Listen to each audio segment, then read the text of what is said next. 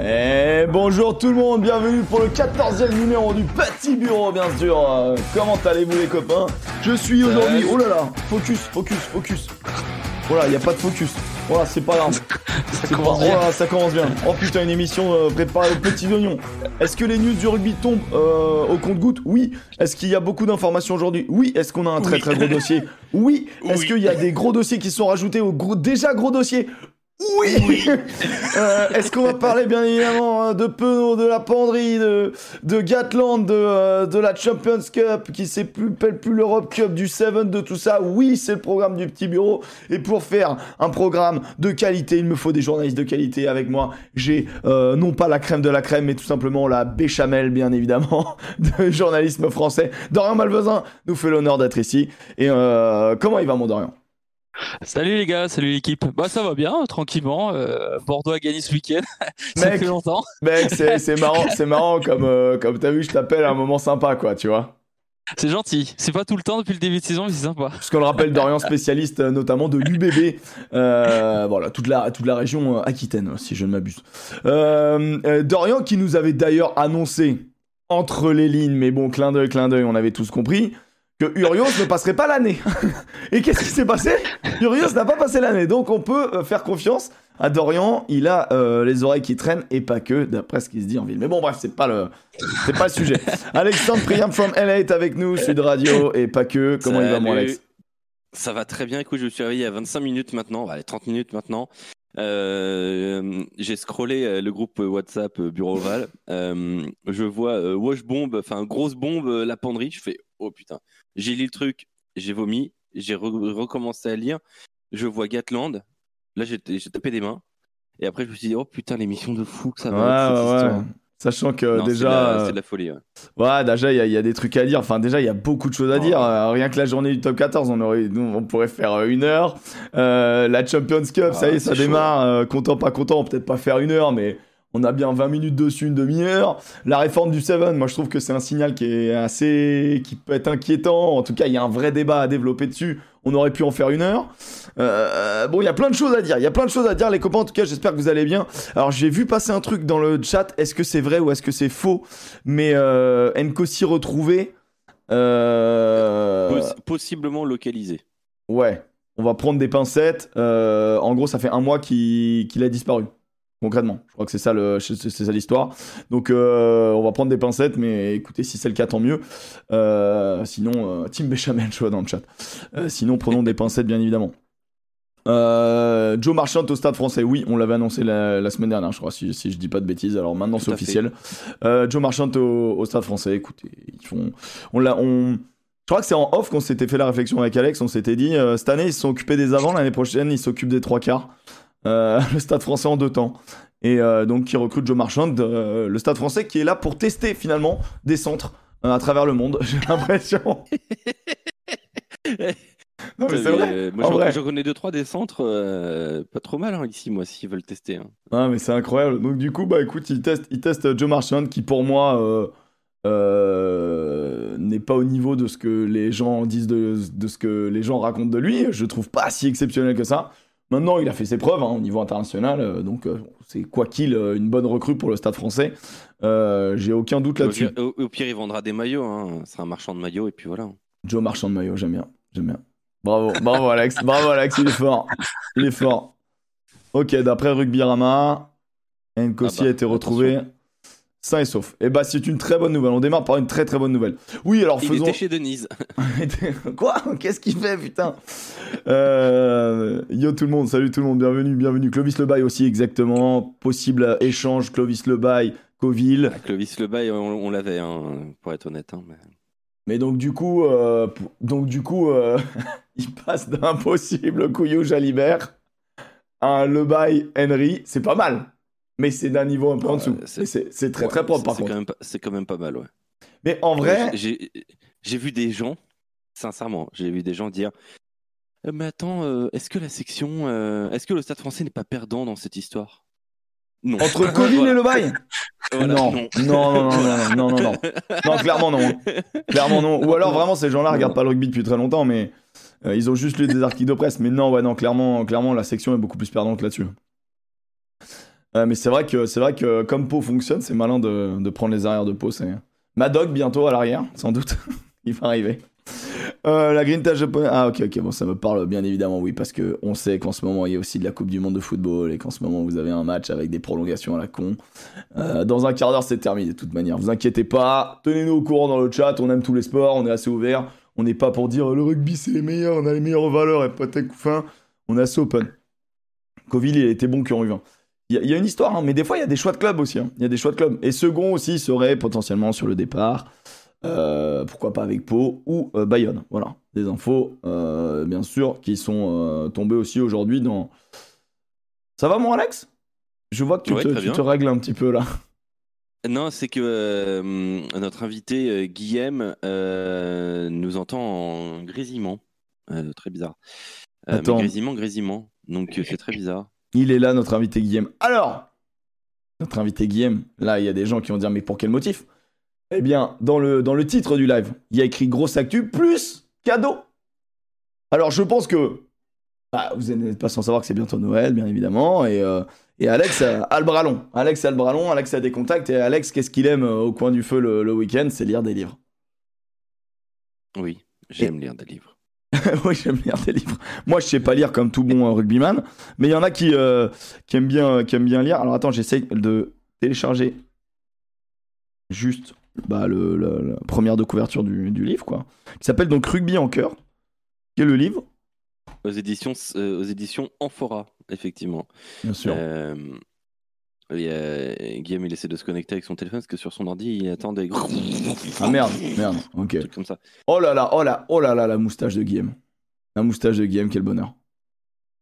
Ça, c'est un, ça, c'est un bonheur. Ça, c'est un bonheur. Le concept du, euh, du livre, euh, Alex, on va en parler maintenant, hein, comme ça. euh, Bon, on va en parler tout de suite euh, en attendant qu'il qu'il arrive pour, euh, pour se connecter. Euh, effectivement, euh, c'est un livre euh, des hommes et, et des hymnes, des hymnes et des hommes, voyage en pays d'Ovalie.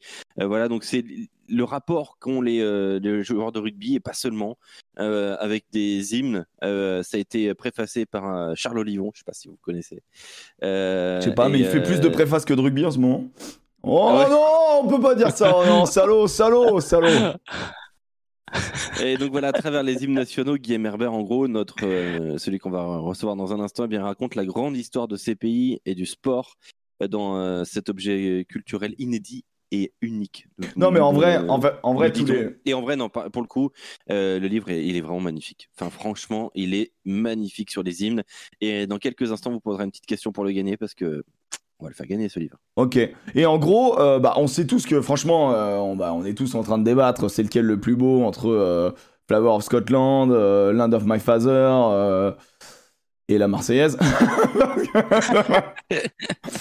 Euh, ouais, même l'hymne irlandais, il est cool. Enfin, le deuxième, pas le premier. Enfin, c'est compliqué l'irlandais. Ça dépend, ça dépend de son, son envie, de son plaisir. Mais c'est vrai que c'est vrai qu'il y a beaucoup d'hy- beaucoup d'hymnes, euh, nous, qui nous transportent au rugby. Et du coup, je trouve ça, je trouve que c'est une bonne idée d'avoir fait un, un livre dessus, tout en interviewant finalement et en ayant des anecdotes dessus, quoi. C'est ce que, c'est ce que, euh, c'est ce que raconte le livre, si je dis pas de bêtises. Euh, Moi, je l'ai pas lu, euh, je veux pas faire le mec. hein, C'est, c'est Alex, le, le lecteur de, de la bande. Bon, en tout cas, c'est cool. Franchement, c'est cool. Voilà, tu, tu as vu comme je l'affiche la avec une belle, euh, avec une belle moustache. Est-ce qu'il est là, notre ami Guillaume? Alors, je sais pas s'il nous entend, Guillaume. Est-ce que tu nous entends? Et si tu nous entends, ouvre ton micro. Ouais, parce que là, t'es mute. Mais euh, voilà. euh, et euh, c'est vrai que euh, euh, il m'a envoyé un extrait de ce qu'il entendait. C'était particulièrement chelou. Euh, Très très très bizarre euh, ce qu'il entendait. Euh, c'est des trucs coquins. euh, C'est genre, c'était pas chez nous? C'était comme ça. Ouais, un peu relou. Ouais. Je comprends, c'est un peu relou. Le gallois tellement beau. C'est lequel pour vous? Fratelli d'Italia. J'avoue, Fratelli d'Italia, Ah pas ouais, mal. Fratelli d'Italia, pas mal. Ouais. Il est, c'est vrai qu'il est très beau celui-là. hein. Fratelli il est très, d'Italia, il est vraiment stylé. Euh, Hymne argentin, en fait, euh, ce qui est stylé dans l'hymne argentin, c'est la gueule des Argentins plus que l'hymne en lui-même, mais il est vraiment cool. Il y a la Peña Bayona dans le livre. Est-ce qu'il y a la Peña Bayona, les gars? Alors bon, bien sûr, c'est une, une sorte d'hymne, mais euh, je crois pas que ce soit vraiment le, le sujet, euh, les hymnes nationaux, quoi. Ouais. Est-ce est-ce- est-ce- est-ce qu'il y a les, les yeux d'Émilie? On lui posera la question. Ah oui. Bien sûr. J'ai pas la ref, moi. Ouais, mais pourquoi, pourquoi, pourquoi en hymne Ouais, parce que c'est devenu un hymne du rugby. C'est du Ah du ouais, rugby, ok, hein. d'accord, bah super. Bah, est-ce Bah qu'il y a la rirette euh, Est-ce que, euh, est-ce que y a le troubadour euh, Est-ce que non, bah, attends, alors là, c'est, euh, c'est terminé, c'est terminé. Est-ce qu'il y a les piliers qui dansent? Enfin, tu vois, genre à un moment donné, bon, bah, c'est bon, quoi. Guillaume Le Landais est avec nous? Bonjour Guillaume, ça va? Bonjour, désolé pour les soucis de connexion, ça a été une petite, euh, une petite galère en effet. Eh, bienvenue, Ah, voilà, bienvenue, bienvenue. Guillaume, bienvenue. Merci, merci beaucoup. J'ai entendu quand même le compliment sur la moustache. Hein. Ah bah, et je la Ah. trouve très belle. Alors euh, attention, je trouve que c'est une très belle moustache. Est-ce que c'est une moustache en, en l'honneur de Movember ou est-ce que tu l'as tout le temps? Alors c'est l'honneur du Movember, mais du 2016 je crois, et depuis je me suis tellement aimé que je l'ai gardé depuis. Ouais, bah des fois c'est, comme ça. Moi j'ai des amis, c'est comme ça. Ils ont essayé d'être chauves et puis depuis ils restent quoi. Ils voient que ça, ça leur va bien. Ils essayent d'être autres- d'être, euh, chevelus, mais c'est fini. Ça marche plus, ça marche plus.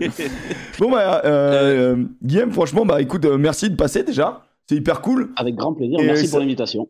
Bah ça varie un peu. euh, dans... Puis on est en période de Noël. euh, Écoute, c'est une super idée. euh, euh, le livre, c'est quoi? C'est une commande ou c'est toi qui as eu l'idée de ça?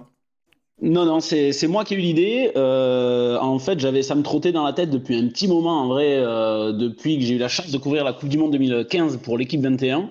Et, euh, et j'avais, je sais pas, ce moment, il m'a toujours euh, marqué, il m'a toujours euh, euh, particulièrement ému, mais comme tout le monde, je crois. Et du coup, je me suis dit, bah, ça serait bien de recenser un petit peu les, les, les émotions des, des gars qui le vivent. Et c'est là où mon boulot de journaliste est intervenu, quoi. J'ai- proposé ça à une, 8 ou 10 éditeurs, et il y en a un qui m'a répondu le soir même et qui m'a dit, allez, on le fait. Donc euh, voilà, et, et après, je me suis vraiment lancé. Après, t'as négocié l'avance. Et... Enfin bon, bref, après, bon voilà. Et maintenant, t'as une bête de baraque. Mais bon, c'est cool quoi. Ah, pour gagner de l'argent, hein, euh, le milieu de l'édition. euh, Ouais, ouais, ouais. Ouais, faut être, euh, faut être la meuf qui a écrit Harry Potter quoi. Genre, Ouais, c'est ça. euh, J- J.K. Rowling. C'est bon, c'est bon. Parce que c'est la meuf qui a écrit Harry Potter, c'est pas très classe. Euh, faut être J.K. Rowling pour, pour toucher, euh, pour s'acheter des baraques avec. Et ben écoute, rugby en cœur, c'est assez cool. Est-ce que t'as des anecdotes un petit peu croustillantes dedans euh, qui peuvent nous. euh, Mais alors, alors, avant toute chose, est-ce qu'on ferait pas Parce que j'ai peur que du coup, dans les anecdotes, il y a la réponse au cadeau. Ah, ok, ok, ok, ok, ok, ok. Ok, Alex m'a dit, j'ai une question de ouf. Les copains, dans le chat, vous avez vu le, le livre. Euh, euh, alors déjà, juste, tu peux me dire les hymnes que tu... euh, à, cha- à chaque fois, en fait, la démarche, c'est quoi? C'est, tu prends un hymne, tu fais quoi? Tu racontes son histoire, tu, tu, tu prends... T'as un joueur associé avec qui il y a une longue entrevue. Comment, comment se présente le bouquin? Ouais. En gros, il y a 12 hymnes qui sont traités. Euh, il y a les 6 du Six Nations, je ne vais pas euh, vous les citer à chaque fois, les 4 du Rugby Championship Attends, et je- le je Japon t'arrête. et les Fidji. Je- Alors, excuse-moi, est-ce qu'il y a les deux Irlandais? Bien sûr, Ok, donc techniquement, il y a 13 hymnes. il y a 13 hymnes. Et il y a 12 équipes, et je ne vais pas dire 12 pays, puisque du coup l'Irlande joue en tant qu'île et non en tant que pays. Euh, c'est là, là toute la, la subtilité euh, de, de- du rugby. Et, euh, et du coup, en fait, à chaque fois, effectivement, euh, il est décomposé de la même manière. Il y a, il y a, il y a six doubles pages par pays, avec à chaque fois un contexte historique. Donc là, c'est décorrélé du rugby finalement. Ouais. C'est vraiment un contexte historique. Je raconte un peu qui l'a écrit, en quelle année, dans quel contexte. Rouget de Lille, etc. Quoi. Voilà, pour un peu avoir des, des bases historiques. Et, et ensuite, euh, et ensuite euh, je, je, je, je rentre dans la partie vraiment rugby où je- j'explique, je raconte un jour où dans le rugby, l'hymne a été particulièrement émouvant. Euh, ça peut être pour euh, l'Afrique du Sud, euh, le, le- le- la finale de 95 avec euh, Mandela sur la pelouse. Euh, voilà.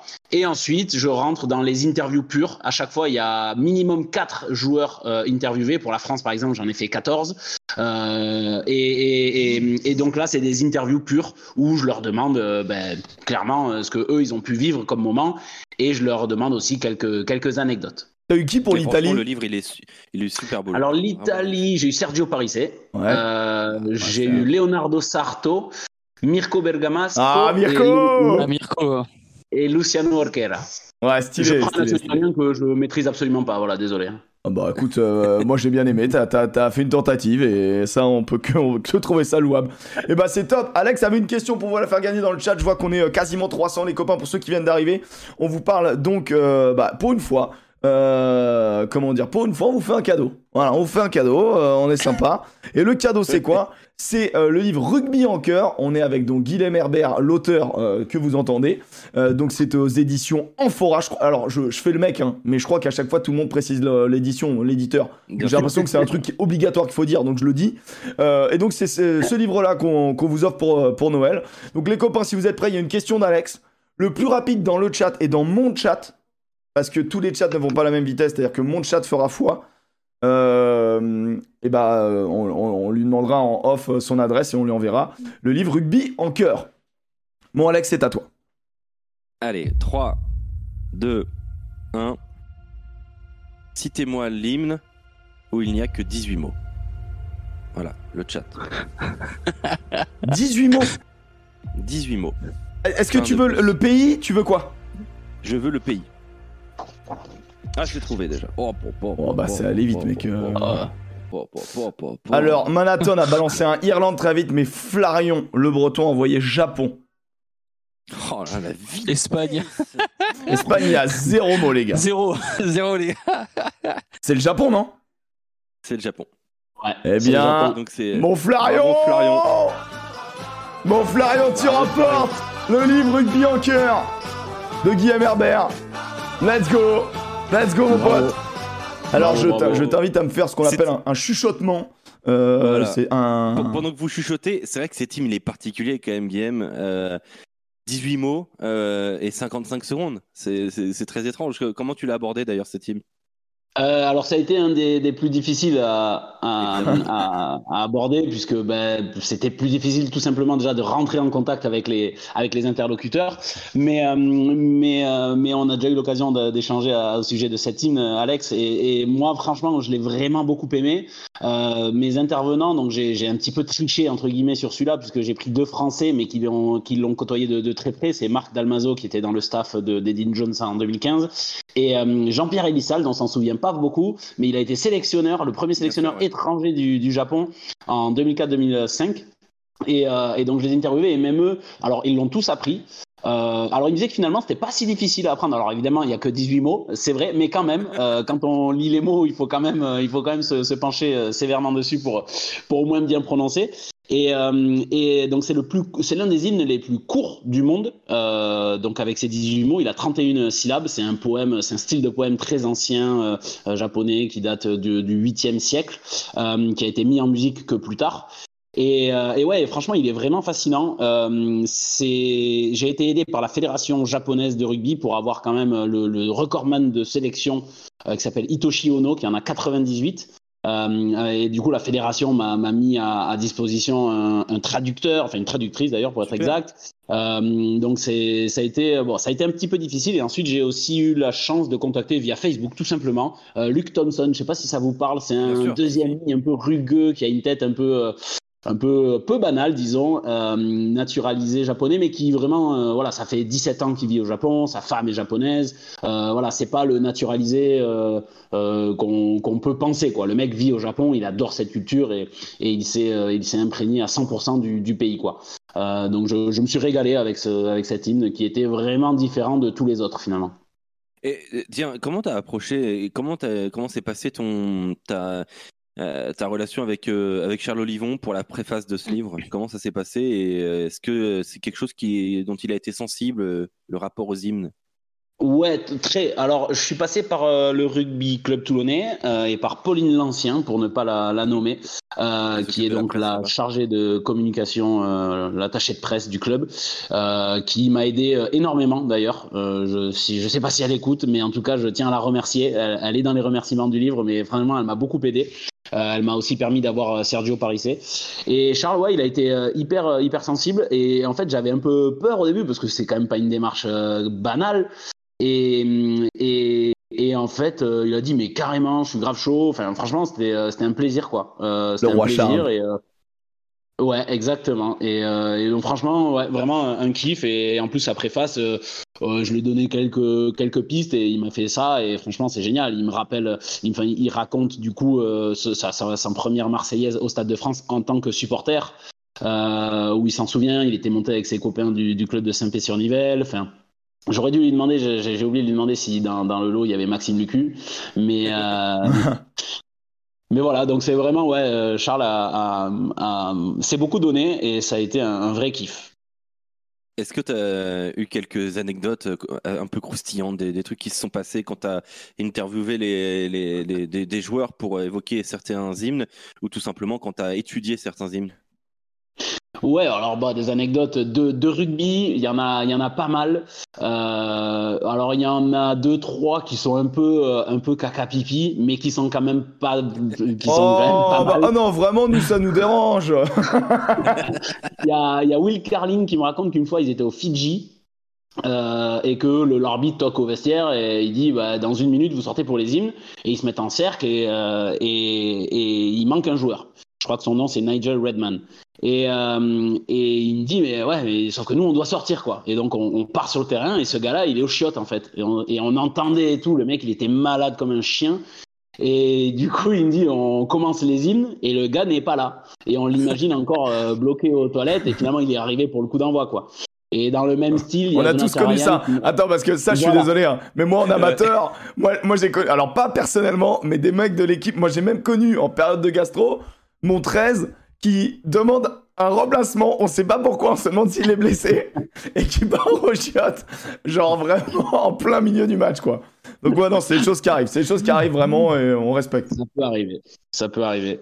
Et, ensuite, dans le même style, il y a Donacha Ryan, l'Irlandais, qui m'a raconté qu'il avait un coéquipier, il a pas voulu me le nommer, qui, avait tendance à stresser beaucoup pendant les hymnes et qui du coup avait des, des gaz et, et, ça sentait très mauvais, me disait-il. Et, euh, et ça, ça se déconcentrait pour chanter les hymnes. Voilà. Donc, ah, imagine, euh, imagine, tu passes au moment des visages. Non, non.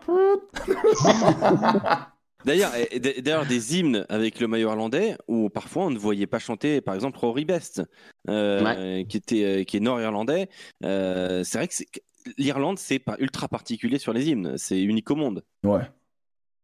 Bah, c'est pas que sur les îles en plus, c'est même sur la manière de, de, de, jouer du coup au niveau international. Il joue en tant que île puisque en fait le, la fédération irlandaise euh, de rugby a été créée avant que l'Irlande ne soit scindée en Irlande du Nord et en République d'Irlande. Et la fédération irlandaise a refusé cette partition et a toujours joué en tant que île, donc en incluant donc le, la province de l'Ulster qui est aujourd'hui donc l'Irlande du Nord. Et donc, effectivement, on peut facilement reconnaître les, les joueurs d'Irlande du Nord au moment des, des, des, hymnes à Dublin. Mais en même temps, il y a Jérémy Davinson, bah, feu l'entraîneur de, de, Brive, qui, qui, me racontait, mais moi, j'étais pas forcément contre euh, le fait de chanter l'hymne de la République d'Irlande, mais c'est juste que je ne connaissais pas le gaélique. J'aurais bien, voulu, j'aurais bien voulu euh, vivre ce moment dans un stade qui me supportait. Euh, j'aurais, j'aurais, j'aurais aimé, euh, mais bon, je, je, je, pouvais pas parce que je parlais pas le gaélique tout simplement. Sinon, il l'aurait fait. Donc il y a vraiment, il y a, il y a que des histoires, il, il y, a, des histoires un peu générales, euh, sociétales et politiques, mais il y a aussi des histoires personnelles. Euh, et c'est ça qui est fascinant. Il y a, il y a Joe Worsley, je suis désolé, je suis très bavard. Hein. Il y a Joe Worsley, l'anglais, qui a, a, a, joué un match euh, fantastique en termes d'émotion. Le, match en 2007, c'est un Irlande-Angleterre où en fait London Road est en train d'être détruit et il délocalise à Croc Park. Et Croc Park, en fait, c'était une entre euh, interdite au sport dit britannique, puisque c'est là où il y avait eu le premier Bloody Sunday en 1900, je vais pas dire de bêtises, donc je crois que c'est 1920. Euh, donc c'est pas celui qu'a qu chanté U2. Euh, et du coup, c'était interdit euh, donc euh, au sport britannique de, de, de, de de pratiquer leur, leur sport dans, dans, ce stade. Et donc finalement en 2007, ça a été assoupli. Et donc il y a un Irlande-Angleterre du tournoi destination qui va se jouer. Et donc tout le monde se demande comment va être accueilli le God Save the Queen. Et Joe Worsley me dit, mais moi en plus j'ai une j'ai une grand-mère irlandaise puisque bah, évidemment lui il joue pour l'Angleterre mais mais il a mais il a bah, il y a des liens en fait entre ces entre ces deux pays entre ces deux peuples évidemment oui, il y a eu des échanges et donc il me dit mais moi j'aurais adoré pouvoir aussi chanter l'hymne évidemment c'était interdit euh, voilà pour euh, pour, euh, bah, pour, politiquement quoi. Et finalement ça s'est très bien passé, mais il me raconte, il me raconte ce, ce moment euh, de tension, de stress pour tout le monde parce que ça peut euh, ça peut refaire éclater. Alors évidemment pas une guerre, mais un énorme ouais, ça petit, un petit conflit, quoi. Un petit, un petit incident Voilà. diplomatique, ouais. Mm. On Un nous pose une question dans le chat. On nous pose une question comme quoi ça, vraiment, c'est, je te dis, hein, tu t'inquiètes pas, on est sur Twitch, on a le temps qu'on veut quasi. Euh, donc il y a pas de souci, il y a pas de pub à envoyer ou de Britney Spears et Beyoncé qui vont partir. Donc on est très très bien. Euh, on nous demande, on nous demande euh, Olive Zantom qui nous dit pour l'anecdote, en 1987 pendant la Coupe du Monde, les équipes étaient en cercle pendant les hymnes et pas face à la tribune présidentielle. Est-ce que t'as est-ce que toi, donc tu nous as dit que ça partait de l'histoire de 95, donc peut-être t'as pas fait de recherche avant, mais est-ce que t'as les infos là-dessus euh, Genre c'était juste peut-être la manière de le faire avant, hein, mais euh, Alors exactement. Euh, alors ça, c'est la... je le savais pas moi parce que bah, moi je suis né en 91, euh, donc euh, forcément j'ai pas vécu ces moments-là. Mais, mais c'est Philippe Silla, le premier, qui m'a raconté qu'en fait toutes les équipes avant, ils ne s'alignaient pas face à la face à la tribune. Ils se mettaient en cercle pour les hymnes. Et c'est un protocole qui a été ensuite ensuite modifié. Mais en fait, avant, euh, effectivement, ils se mettaient en cercle. Alors, ce qu'il me disait, euh, j'ai eu deux joueurs euh, français qui ont vécu ces moments-là. C'est Alain Lorieux, un deuxième ligne surnommé le pompier, et euh, donc Philippe Sella, et qui, euh, qui me racontait que finalement, c'était beaucoup plus intime. Alors, euh, bon, les stades étaient peut-être aussi moins grands, euh, etc., mais c'était plus intime parce qu'ils se regardaient entre eux. Euh, ils vivaient ce moment vraiment euh, entre eux, quoi. Euh, donc, euh, et le protocole a changé. Euh, je crois que c'est euh, justement, c'est entre la première Coupe du Monde et la, et la deuxième. Euh, c'est à peu près à ce moment-là, en tout cas, toutes les vidéos que j'ai pu trouver sur les, les réseaux sociaux et les témoignages que j'ai que j'ai pu avoir, c'était euh, c'était ça. Euh, Tiens, petit tour de table, hors marseillaise, euh, c'est quoi votre hymne qui, je sais pas, qui vous fait quelque chose de particulier euh, euh, On fait un petit tour de table, Émeric, tiens, vas-y, on commence Tu par toi. vois, naturellement, j'aurais dit Flower of Scotland. Et puis, ces derniers jours, on a joué quand même l'Afrique du Sud, et je trouve qu'il est magnifique. Il est beau. Ouais, il est- que l'hymne sud-africain, est-ce que ça dégage Il est, c'est incroyable comme l'émotion. Mais bien évidemment, euh, of Scotland avec euh, la cornemuse. pa, pa, pa. Bah ouais. Non, je t'avoue, euh, hormis l'hymne de la section paloise qui est pas mal, euh, l'hymne italien. L'hymne italien, quand même, il est- tu, tu sens que ça transcende un public, ça transcende les joueurs. Il y a un truc, il y a un avant et un après euh, avec l'hymne italien, que ce soit foot, mais euh, surtout euh, rugby. Et, et ça fait toujours quelque chose quand tu l'écoutes, quand même, même quand tu es supporter adverse de, de cet euh, hymne-là, quand même. Je fais un sondage. Je fais un sondage dans le chat. Votre hymne préféré t'as bien, t'as bien, t'as bien un petit préféré, Guillaume Ouais, ben moi j'ai commencé le, le bouquin en ayant, bah, comme un peu euh, beaucoup de monde euh, et comme Emmerich, c'était le, le, le Flower Scotland parce que bah, pour la, la le moment Ouais. a cappella, comme euh, voilà comme beaucoup, et je continue à l'adorer. Mais en fait, après avoir interviewé euh, plusieurs, euh, bah, toutes les nations du coup de, de ce bouquin, j'ai j'ai très très envie de vivre euh, un Land of My Father à Cardiff. Parce Ah que ouais. j'ai découvert, euh, j'ai découvert donc euh, bah, au cours de ce livre, je le savais, tu vois, je connaissais l'histoire des chœurs gallois, mais je, je savais pas à quel point c'était en fait imprégné dans la société. Chaque village, euh, chaque, euh, c'est des chœurs masculins essentiellement. Chaque village a sa chorale, euh, et en fait ils ont, ils, ils chantent bien. Ils ne chantent pas que fort. Alors bon, un, un gallois bourré, euh, ça chante, ça chante mal comme n'importe qui. hein. Mais, Mais attends, un gallois pas bourré, ça existe? c'est vrai, c'est mais, mais du coup, voilà, ça, ça, ça ajoute, je crois, vraiment euh, au, au moment, euh, au moment, enfin ouais, de, de, de vouloir chanter fort, bien, enfin fort et bien. Ouais. Euh, je pense que ça apporte vraiment, et alors évidemment dans un millénium euh, fermé, même si on m'a récemment dit ouais mais un, un toit fermé, ça, ça, hum, ça, ça- c'est contre les valeurs du rugby, mais peu importe. J'ai eu l'occasion de voir un match, mais il n'y avait pas le Pays de Galles, c'était un match de la Coupe du Monde sous un toit fermé, c'est incroyable, le bruit que ça fait, le, le- le- Ouais, ça doit être incroyable. Ouais. On a, on a Lily hein, qui, est- qui vit au Pays de Galles d'ailleurs, euh, qui nous suit sur, sur Bureau Val et le petit bureau, qui nous dit c'est la meilleure chose le Land of My Father euh, à Cardiff. Euh, Mais le fait que ce soit l'hymne euh, breton, ça vous gêne pas? Faut savoir qui, est, qui a copié qui du coup. Bah, je crois que on sait, on sait d'où ça vient en premier. hein. Je crois que c'est la Bretagne qui gagne. Hein. C'est Ah ouais comme euh, le Ah God bah, Save the vois. Queen, c'est écrit par les Français euh, à un moment donné. Et bon, je veux pas C'est- dire qu'on est une c'est- nation majeure, mais bon. Non mais c'est comme Flower of Scotland qui a été pris de Hauville Lumière du, du Paris Saint-Germain. c'est vrai ça Alors, Non, non. J'ai j'ai découvert quelque chose quand même sur, euh, sur l'hymne anglais. Alors, c'est vrai que j'avais déjà lu un peu cette légende urbaine, comme quoi le, le, le God Save the Queen était issu d'un chant français. Alors, je sais que c'est une histoire qu'on aime bien raconter à chaque crunch. Attends, dans, Euh, dans le chat, il y a quelqu'un qui nous a mis euh, son petit, euh, sa, sa- son- De Lully. sa petite tartine de, de science. Il a peut-être raison. Lully l'a composé pour fêter la fin des problèmes de fesses de Louis XIV. Ben alors, mais je, ça évidemment, je me suis plongé dans cette histoire dans, pour fistule. le bouquin. La seule, la seule source euh, de, ce, euh, de, de cette anecdote, alors c'est issu des mémoires. Alors j'ai le livre sous les yeux, je vais essayer de le, de le retrouver rapidement. C'est issu des mémoires d'une d'une dame de la cour. Et sauf que c'est des mémoires qu'on dit apocryphes. Alors attendez, je dans l'origine, voilà, apocryphes. Les mémoires de la marquise de Créqui, texte considéré comme apocryphe dont l'origine est douteuse, inauthentique. Voilà. Pour, euh, donc en fait, et c'est la seule source euh, qui, qui disent que, euh, que God Save the Queen est issue de, de, cette, euh, de cette chanson composée par Lully. Évidemment, je suis allé sur le site de la royauté pour trouver donc les, la source. Et alors eux, bon, ils- c'est peu étonnant, mais, mais ils disent que c'est euh, anonyme. Voilà, c'est très vague, mais euh, bon, en même temps, on se doutait bien qu'ils n'allaient pas dire si c'était le cas d'où ça venait. Oui, comprends. vais pas dire c'est la France.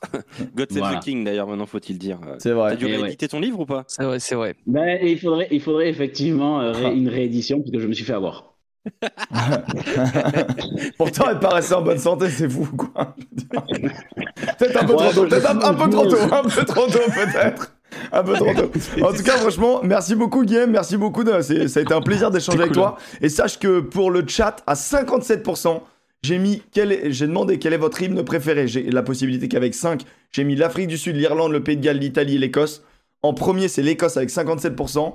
Deuxième, ex aequo, l'Italie et le Pays de Galles. Non, j'ai pas mis l'Angleterre, je suis pas, je suis pas complètement con non plus. et j'ai exclu la France, bien sûr, euh, parce que bon, sinon, il y en a qu'on. Même si on n'est pas obligé de choisir la France parce qu'on est français, au contraire, tu vois. Mais Non mais Fla- Mais bon, c'est vrai voilà. que Flavor Scotland. Euh, Ouais, quand même, de hein. vivre, c'est quand même un truc de fou quand même. Franchement, euh, oh, c'est, euh, il se passe quelque chose quoi. ouais, c'est vrai, Il se passe vraiment quelque chose. c'est vrai, c'est vrai. Eh bien, merci beaucoup. Merci Guilhem, merci, infiniment. Merci, et du coup, vous m'envoyez le. Je t'envoie l'adresse. J'ai le lien, j'ai tout, j'enverrai ça à Alex qui te l'enverra à toi. C'est vraiment Super. très joli ce qui va se passer. Superbe. C'est quoi, Eh ben, je- Bonne soirée à tous. Flarion. Merci beaucoup. Voilà. Merci infiniment. On rappelle, hein, on le livre bien Salut, évidemment de, de Guilhem du coup. Euh, Rugby en cœur. éditions en Ferrat. Ah bah voilà, en fora. Rugby en cœur, Guilhem Herbert.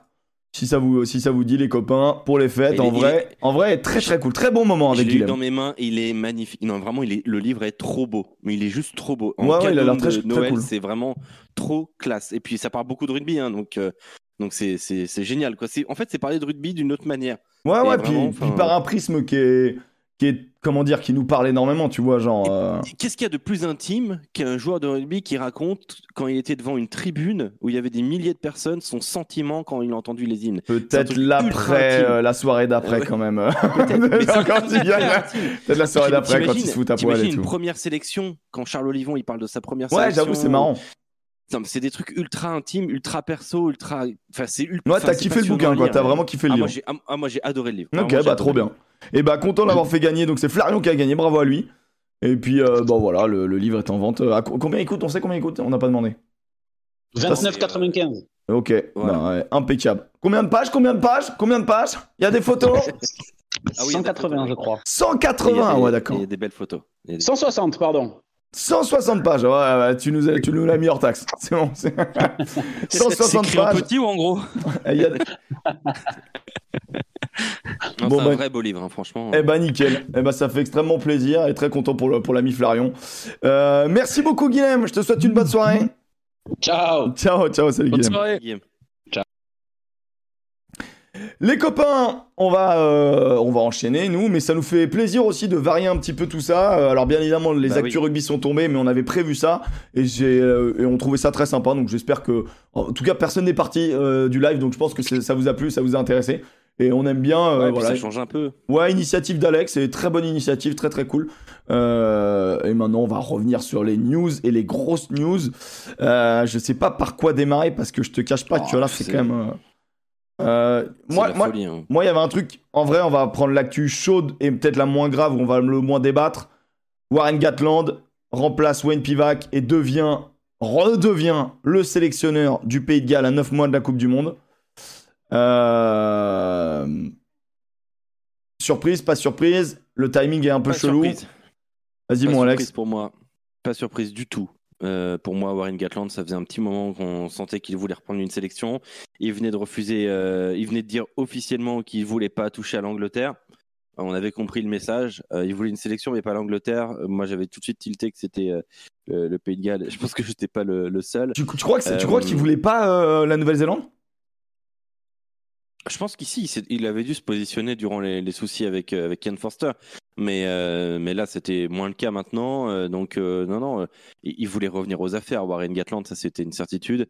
Et, euh, et je trouve que c'est très bien que ce soit au Pays. Après, il faut pas s'attendre non plus à, des miracles. hein. Euh, S'il revient, euh, tu sais ce que, comment je le vois? Je le vois très simplement parce que, eh bien, euh, c'est tout simplement la fédération qui, euh, qui abdique qui dit bah, on n'aura pas une meilleure génération, on n'aura pas une jeune génération pour la Coupe du Monde 2023. On va donc devoir faire avec les vieux. Qui euh, mieux, le, mieux coaché ces vieux entre guillemets hein, bien sûr euh, durant des années, bah, c'est Warren Gatland. Donc du coup, bah, quitte à avoir des vieux sur le terrain, autant bien les coacher. Est-ce qu'on a des infos de savoir avec qui il vient? Est-ce que le staff reste le même? Parce que moi, je reste persuadé qu'aujourd'hui, un sélectionneur, certes, c'est très important, mais euh, c'est le staff aujourd'hui. hein. Au rugby, comme, comme sur un terrain, on sort des fois un joueur ou deux, mais, mais c'est l'équipe entière qui doit, qui doit aller dans le même sens. Et donc, c'est la qualité tout entière des joueurs, comme la qualité tout entière du staff. Euh, je crois que ils, vi- ils viennent juste d'annoncer que Gatland arrivait, donc euh, donc c'est sûr que euh, que, que, à mon avis, on n'a pas encore de news, mais c'est au cas où si vous aviez eu des trucs. Bon, Alex, je sais que tu viens de te, te réveiller. Je sais pas si Dorian, t'avais eu des, des news toi de ton côté ou pas. Mais sur ça. Non, non, j'ai j'ai- j'ai- j'ai vu l'info. Alors, je trouve ça toujours étonnant de, de changer un sélectionneur. C'est avant, entre guillemets, une grande compétition euh, qui arrive. C'est toujours après, ou selon les, euh, les, les performances que tu fais. On le voit à la Coupe du Monde, qu'il y a déjà deux ou trois sélectionneurs qui ont sauté au football euh, après leur, leur performance à, à, à la Coupe du Monde. Ouais. Mais euh, comme a, a dit Alex, si c'est pour, euh, entre guillemets, encadrer la- l'arrière-garde des euh, Gallois, c'est que les Gallois en ce moment, depuis un petit moment, sont en difficulté quand même. Il y a une génération qui est en train de se tourner. Et c'est peut-être euh, un peu trop tôt de tout changer euh, d'un coup avant, avant cette Coupe du Monde. Donc euh, je sais pas si c'est commun de, de faire ça avant une grande compétition, de Bah, changer les sélectionneurs comme ça. C'est un Pas peu là. commun, commun, non? C'est pas commun, mais justement, ça avait fait beaucoup de bruit quand Erasmus avait repris la- l'Afrique du Sud à un an seulement de la Coupe du Monde. Même, je crois que c'est a fo- ça a 14 fonctionné, hein. mois. Je crois que c'est 14 mois avant la Coupe Ouais. du Monde. Ça a complètement fonctionné. Ils ont été champions du monde. Donc je pense que ça fait un peu entre- jurisprudence, tu vois. Les Ouais, mecs se et disent Ah bah. entre le staff et euh, enfin entre le staff et, et notamment Erasmus et les joueurs. Après, il s'est passé un truc complètement fou où euh, bah, il y a une symbiose totale. euh, Et une le- unité bah, aussi. Après, il arrivait avec euh, un peu comme un chaman, avec des, des principes, un peu à la Galtier, je trouve, tu vois, qui va chercher ouais, l'humain, ton, euh, voilà, d'où tu Bah, le- viens, le- où tu le veux aller. documentaire qu'on vous, qu'on vous conseille à chaque fois. hein, euh, le Chasing the. Sun. Ouais, et euh, tu vois la Canal. relation qu'il y a. Ouais. Ouais, ouais, ouais, c'est pas mal. Alors, moi, je trouve que c'est très romancé et que, que ça- et Bien que sûr. c'est parce que ça gagne que l'histoire est très belle. Mais en vrai, ça gagne aussi parce que euh, y a eu des, y a eu quoi qu'il des belles choses de faites. Donc c'est euh, c'est c'est assez fou euh, l'histoire de ma Pimpi. euh, franchement, euh, Ah ouais.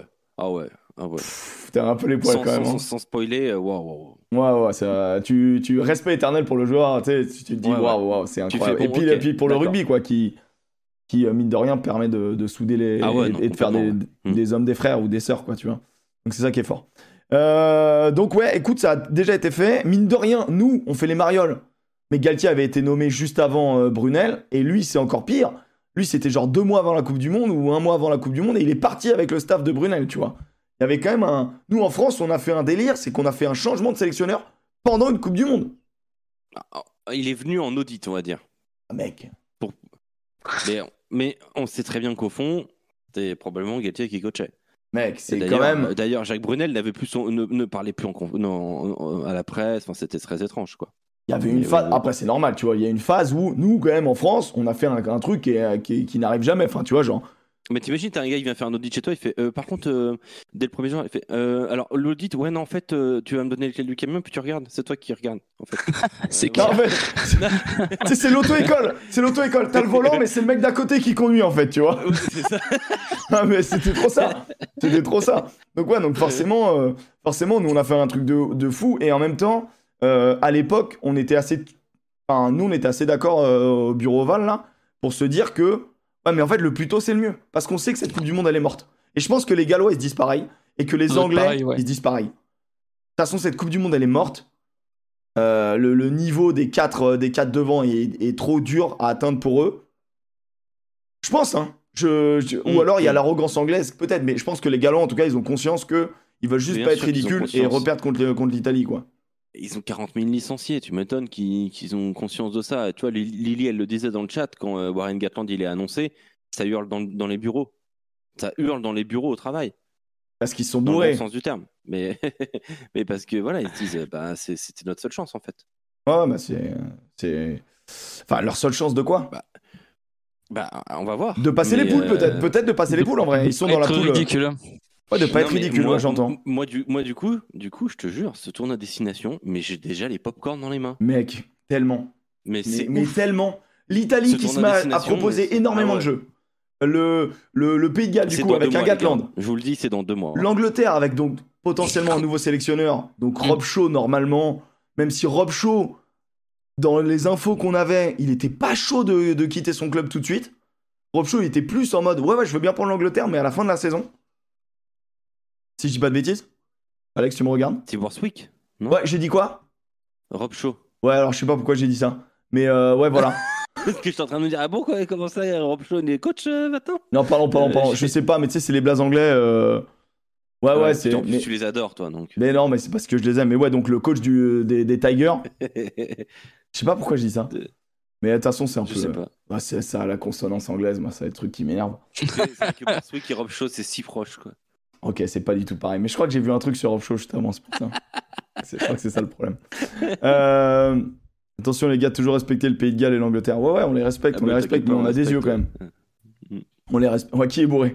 Oh, ça va, ça va. On les respecte, mais on a des yeux, tu vois. Mais en vrai, en vrai, c'est intéressant parce que, parce que du coup, bah, il y aura forcément euh, l'orgueil anglais, l'orgueil gallois, l'Écosse qui progresse, euh, l'Italie qui progresse, et, et l'Irlande et la France qui sont sur le Et- sommet et, du monde du rugby. Donc, Et deux autres, ouais.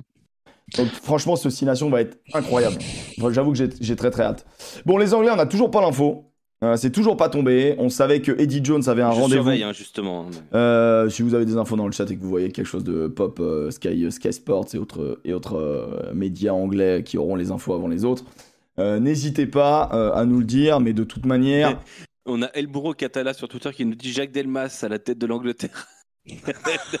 Parce que Jacques Delmas, il a fait beaucoup d'intérim, j'aime beaucoup. ouais. Mais non, c'est marrant. C'est marrant. C'est marrant. Les Gallois avec Wayne Pivac, ils ont toujours posé des problèmes aux Français. Je dis ça, je dis rien. Bah ouais, ouais, ouais, ouais. Et ils ont toujours perdu. Voilà. C'est le problème, quoi. C'est le problème. Ils, ils- ils ont quand même gagné le tournoi à destination. C'est vrai, mais ils ont perdu euh, 32-30 euh, alors qu'ils devaient gagner un grand chelem improbable. Et ils ont perdu 13-10 à domicile ou 13-9 à domicile.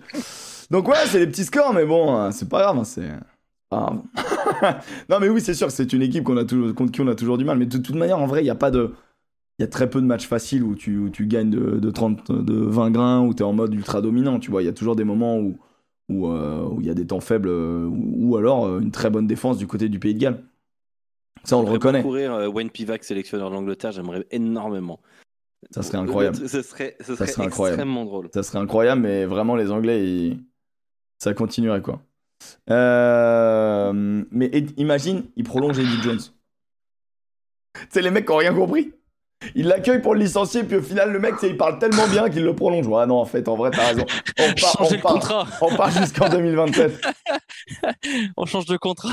Non, donc on rappelle qu'Eddie Jones, donc il est sur la sellette, rendez-vous avec le board euh, anglais. euh, du coup, euh, là aujourd'hui, enfin le, le rendez-vous s'est déjà passé, donc techniquement l'info, la décision elle est déjà prise. Non, c'est juste que les médias l'ont pas encore annoncé, donc ça va arriver euh, normalement dans les, prochains jours. Donc il y a techniquement un prochain sélectionneur pour le pour l'Angleterre, mais là on fait que de supputer des choses. On verra, euh, on verra dans les prochaines heures euh, ce qui va tomber quoi. Maintenant, moi, je suis un peu deg perso parce que gardez Eddie Jones, bordel, gardez-le, gardez-le, il nous régale. Donc Eddie qui, qui va pouvoir aller travailler tout de suite avec l'armée américaine, hein, du coup, les, nos amis rugbyman qui, n'étant pas qualifiés pour la Coupe du Monde, ils ont qu'à bosser pour la prochaine, quoi. Euh, Il y, a, il y a- il y a- il y a Guardian qui euh, disent qu'ils n'ont pas d'infos pour l'instant. Eh bah écoute, au moins c'est louable, plutôt que de dire des trucs. Les Eagles, bien évidemment. Les Eagles. Euh, dans la suite des news, un peu bombe. Bon là, on a écarté, voilà, sélectionneur Gatland, tout ça, machin. Euh, sur les transferts, bon, on vous passe le truc, le, le feuilleton penaud, euh, voilà, La Rochelle, l'UBB, l'ASM, il sait pas. Ah, à moins que Dorian a des infos. Oh non, non, non, Penaud, non, non. euh, T'as des infos? Non, non, pas d'infos sur, euh, sur Penaud. Il paraît qu'il aurait rencontré Yannick Bru. euh, Futur- futur Marty, entraîneur. mais Ouais. Yannick Bru qui arrive le 16 décembre à Bordeaux pour affronter l'UBB. Ça, ça va être beau aussi. Non, Ah, non, j'ai pas d'infos sur Penaud. Euh, oui, parce que l'UBB affronte les Sharks en exact. Champions Cup. Exact. Ça va être un... Non, les seules infos. Ça peut être euh, un- un- un- intéressant. Non, les seules petites infos, c'est que l'UBB est à la recherche d'un joker médical après euh, l'accident de Yann Lesgourg en, en scooter. Ouais, eh, c'est rien un de grave ou ça va ou t'as t'as des mâchoire, euh, fracture de la mâchoire et d'autres petites fractures au visage. Donc euh, bah, pendant des mois et des mois, il sera pas là. Euh, Yann Lesgourg. Donc il cherche un joker médical parce que comme Lucu partira au tournoi de destination, bah, il reste plus que Jules Gimbert. Donc euh, il joue pas, il joue pas beaucoup. Alors il y a Cordero qui peut dépanner en neuf, mais c'est pas trop la, la priorité. Ouais. Euh, Cordero qui pourrait, euh, qui est en fin de contrat et qui ne pourrait euh, pas rester à l'UBB euh, l'année prochaine. Parce que Ok, alors saison, ça serait une perte, peu, ça, hein. euh, Sauf si Penaud arrive, ça y change bien. Ouais, si Penaud arrive, d'accord, mais je trouve que ce serait non, quand non, même. mais. euh, donc ouais, il devrait pas rester à l'UBB vu qu'il est en fin de contrat. Lamora, bon ça je pense que tout le monde le sait, il devrait prendre sa retraite à la fin de à la fin de saison parce que il est pas mal blessé en ce moment et, et c'est tout ce que j'avais pour euh, l'UBB. Radrada, il paraît qu'il veut séduire, il veut reséduire l'UBB pour revenir, mais Ouais, mais nous on, on, on entend plus le parler. même, hein, pour moi. voilà, C'est plus le même. c'est C'est plus le même, en effet. quand même. C'est plus le même, mais, Donc, mais euh, c'est- ça reste un nom, ça reste un nom, ça peut, ça peut remarcher. Peut-être que c'est plus le même à cause de l'environnement, c'est- on sait pas trop. Donc si vous avez un œuf en stock pour l'UBB, euh, on est preneur. Ok, et bah ça part. Coville, let's go. Let's go.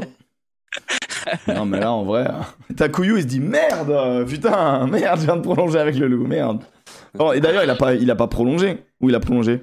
Le gars il a dit non au Stade Français. Probablement, il, a, il va prolonger pour plusieurs saisons. Il a quand même, euh, d'après ce que j'ai cru comprendre, euh, fait un peu marcher euh, le Stade Français. Ouais, ouais, quand même. Euh, oui, oui, euh, le Stade français a l'impression de s'être fait un peu baiser quand même dans l'histoire. hein. Euh, soyons, disons-le clairement. Il a fait pas mal poireauter quand même le Stade français qui avait, qui avait quand même mis beaucoup de billes dessus, qui avait proposé un gros montant, qui en avait fait bah, la tête de gondole de son recrutement. Donc ça a été un coup dur quand même pour la. Euh, pour le Stade français Paris et du coup euh, ben, ils vont se rabattre euh, sur euh, Clovis Lebaille qui était déjà dans les tuyaux et pour reformer Henry euh, Lebaille à minima voir après lequel qui sera titulaire qui sera pas titulaire mais Clovis Lebaille est en très bonne position pour arriver à la capitale. Et en plus, s'ils peuvent envoyer Coville dans le Béarn, et bah c'est banco. Ok. Et bah écoute, euh, impeccable. Impeccable pour, la- pour ça. Euh, non, bah on va arriver sur, sur la, la dinguerie qui est tombée, euh, qui est tombée euh, Ah, tout à l'heure. Juste euh, ra- rapidement, j'ai oublié de noter. euh, Guido Petit pourrait revenir pour les Sharks sous La Rochelle, le troisième ligne argentin de l'UBB. Vu que ça faisait. Guido euh, Petit à La Rochelle. Quoi? Non, qui- non, il devrait revenir à l'UBB pour Ah oui. affronter La Rochelle. Ah oui, ok, ok, parce que là, ah, Ah, non, non, ah, non. ah, ouais, parce que moi je me suis dit quoi Qu'est-ce qu'il annonce comme dinguerie Ah, j'ai bégayé, je me suis dit euh, bonjour. Alex, il était en mode, euh, on l'aime bien, mais disons que comme, comme certains Argentins, il est un peu nerveux le petit quoi. Ouais, ouais, mais quand même. hein. Euh, il vient quand il veut. hein, Parce que Ouais, c'est ce que nous manque. il est fort, ce qui manque de la personnalité à cette Oh, ce, qui, ce qui est chiant, c'est qu'il est tout le temps blessé, quoi. Hmm. Ou en sélection. Donc, euh, Ouais. il te fait six matchs dans l'année, quoi. Ouais, ouais, ouais, ouais. Tout de suite les grands mots, c'est pas sympa. Quand je regarde parce qu'on m'en- on m'envoie d'autres infos aussi en même temps, c'est incroyable. C'est incroyable. Alors attendez. Will Roland au Racing. Euh, à un moment donné, ils en ont pas assez des joueurs là, le Racing quoi. Kelly Roland. Kelly Roland, j'aime bien, j'aime bien. J'ai- une très, très très bonne rêve, bravo Alex. Je, suis- je te serre la main, vraiment. ouais, non, mais Will, Will Roland qui est, euh, ouais, ouais, qui est, qui est pas mal, hein, euh, euh, le, le gallois, mais, euh, mais, mais, mais en fait, je me dis juste que le Racing, à un moment donné, il va falloir qu'il. C'est pas le Monopoly, tu vois, le, le, le- le concept, quoi. Le but, c'est pas d'avoir trop de, trop de joueurs, quoi. Ça fait, un, ça fait un peu bizarre. Bon, on parle de l'information aussi qui est tombée. Euh, on va prendre ça dans l'ordre. Alexandre Lapendry, joueur de, de Clermont, joueur emblématique de Clermont, euh, annonce sa retraite sportive euh, pour des raisons médicales. Il est plus apte à jouer au rugby, tout simplement, à cause de commotions Ah, répétées. Et d'AVC. et un AVC accessoirement hein, qui, qui ne, qui est lié, hein, je pense. Tout ça, c'est lié, en tout cas, problème au niveau de la tête. Et euh, donc, ça s'arrête pas là. Donc, déjà, on est un peu triste pour, pour la penderie parce que je pense que c'est un joueur qu'on a tous euh, vu joueur, ou en ouais. tout cas euh, vu passer. Et euh, c'est un super joueur. Euh, le truc, c'est que ça s'arrête pas là. C'est que euh, il a donné une interview, je sais plus à qui. Mais bon, bref, on la retrouve un peu partout, l'interview. Je sais pas qui l'a donné. Mais euh, son avocat a déposé quatre plaintes contre son club, donc son ancien club Clermont, euh, dont notamment euh, mise en danger ou un truc, euh, je sais plus ce que c'est, mais genre mise en danger de la santé euh, d'un être humain. Euh, je sais pas les termes techniques, euh, vous le, vous La le constatez. la vie d'autrui. Ouais, voilà, c'est ça, comme quoi, euh, Mm. comme, comme quoi, en gros, les médecins dans lui ont. l'équipe. hein. Ouais, c'est dans l'équipe, mais c'est dans l'équipe dans- en mode payant. Euh, Bon, juste un petit, un petit extrait sans vous montrer l'article, parce que bah, si c'est payant, c'est que des journalistes ont fait un travail, donc on va respecter ça. Euh, donc, il justifie son dépôt de plainte en disant qu'il est obligé de parler. Ce qu'il dit euh, dedans, c'est que concrètement, il a dû faire des examens complémentaires lui-même euh, parce qu'il avait très mal au crâne et que euh, les médecins de Clermont l'auraient autorisé à, faire, à reprendre des entraînements alors qu'il était en arrêt ou des choses comme ça. Et, et donc, du coup, lui, en ayant fait des examens complémentaires, il se rendait compte qu'il avait une lésion, euh, risque d'AVC en, en- dans, dans le crâne et que c'était pas possible euh, qu'il continue de s'entraîner. Euh, donc, c'est pour ça qu'il y a une plainte euh, pour euh, mise en danger de la vie d'autrui. Euh, et puis derrière, il y a d'autres trucs euh, de euh, harcèlement. euh, je crois que c'est harcèlement le terme. Faut faire gaffe parce a- que c'est du juridique, mais C'est euh, exactement. Ouais, bah, tu les as aussi? Ouais, Ah sur bah, l'équipe. fait, euh, fait violence psychologique. C'est ça, ouais. Fait de violence psychologique et de harcèlement, faux et usage de faux, et violation de l'employeur à son obligation de sécurité et de résultat, et ce que tu as dit tout à l'heure, mise en danger euh, de la vie d'autrui, blessure involontaire.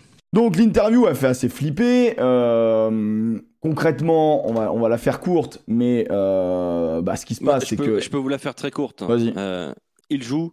euh, il joue donc euh, un- une rencontre face au Stade Français Paris. Il a une, une énorme commotion. Il revient. Euh, il repasse tous les protocoles euh, après commotion. Il fait un entraînement.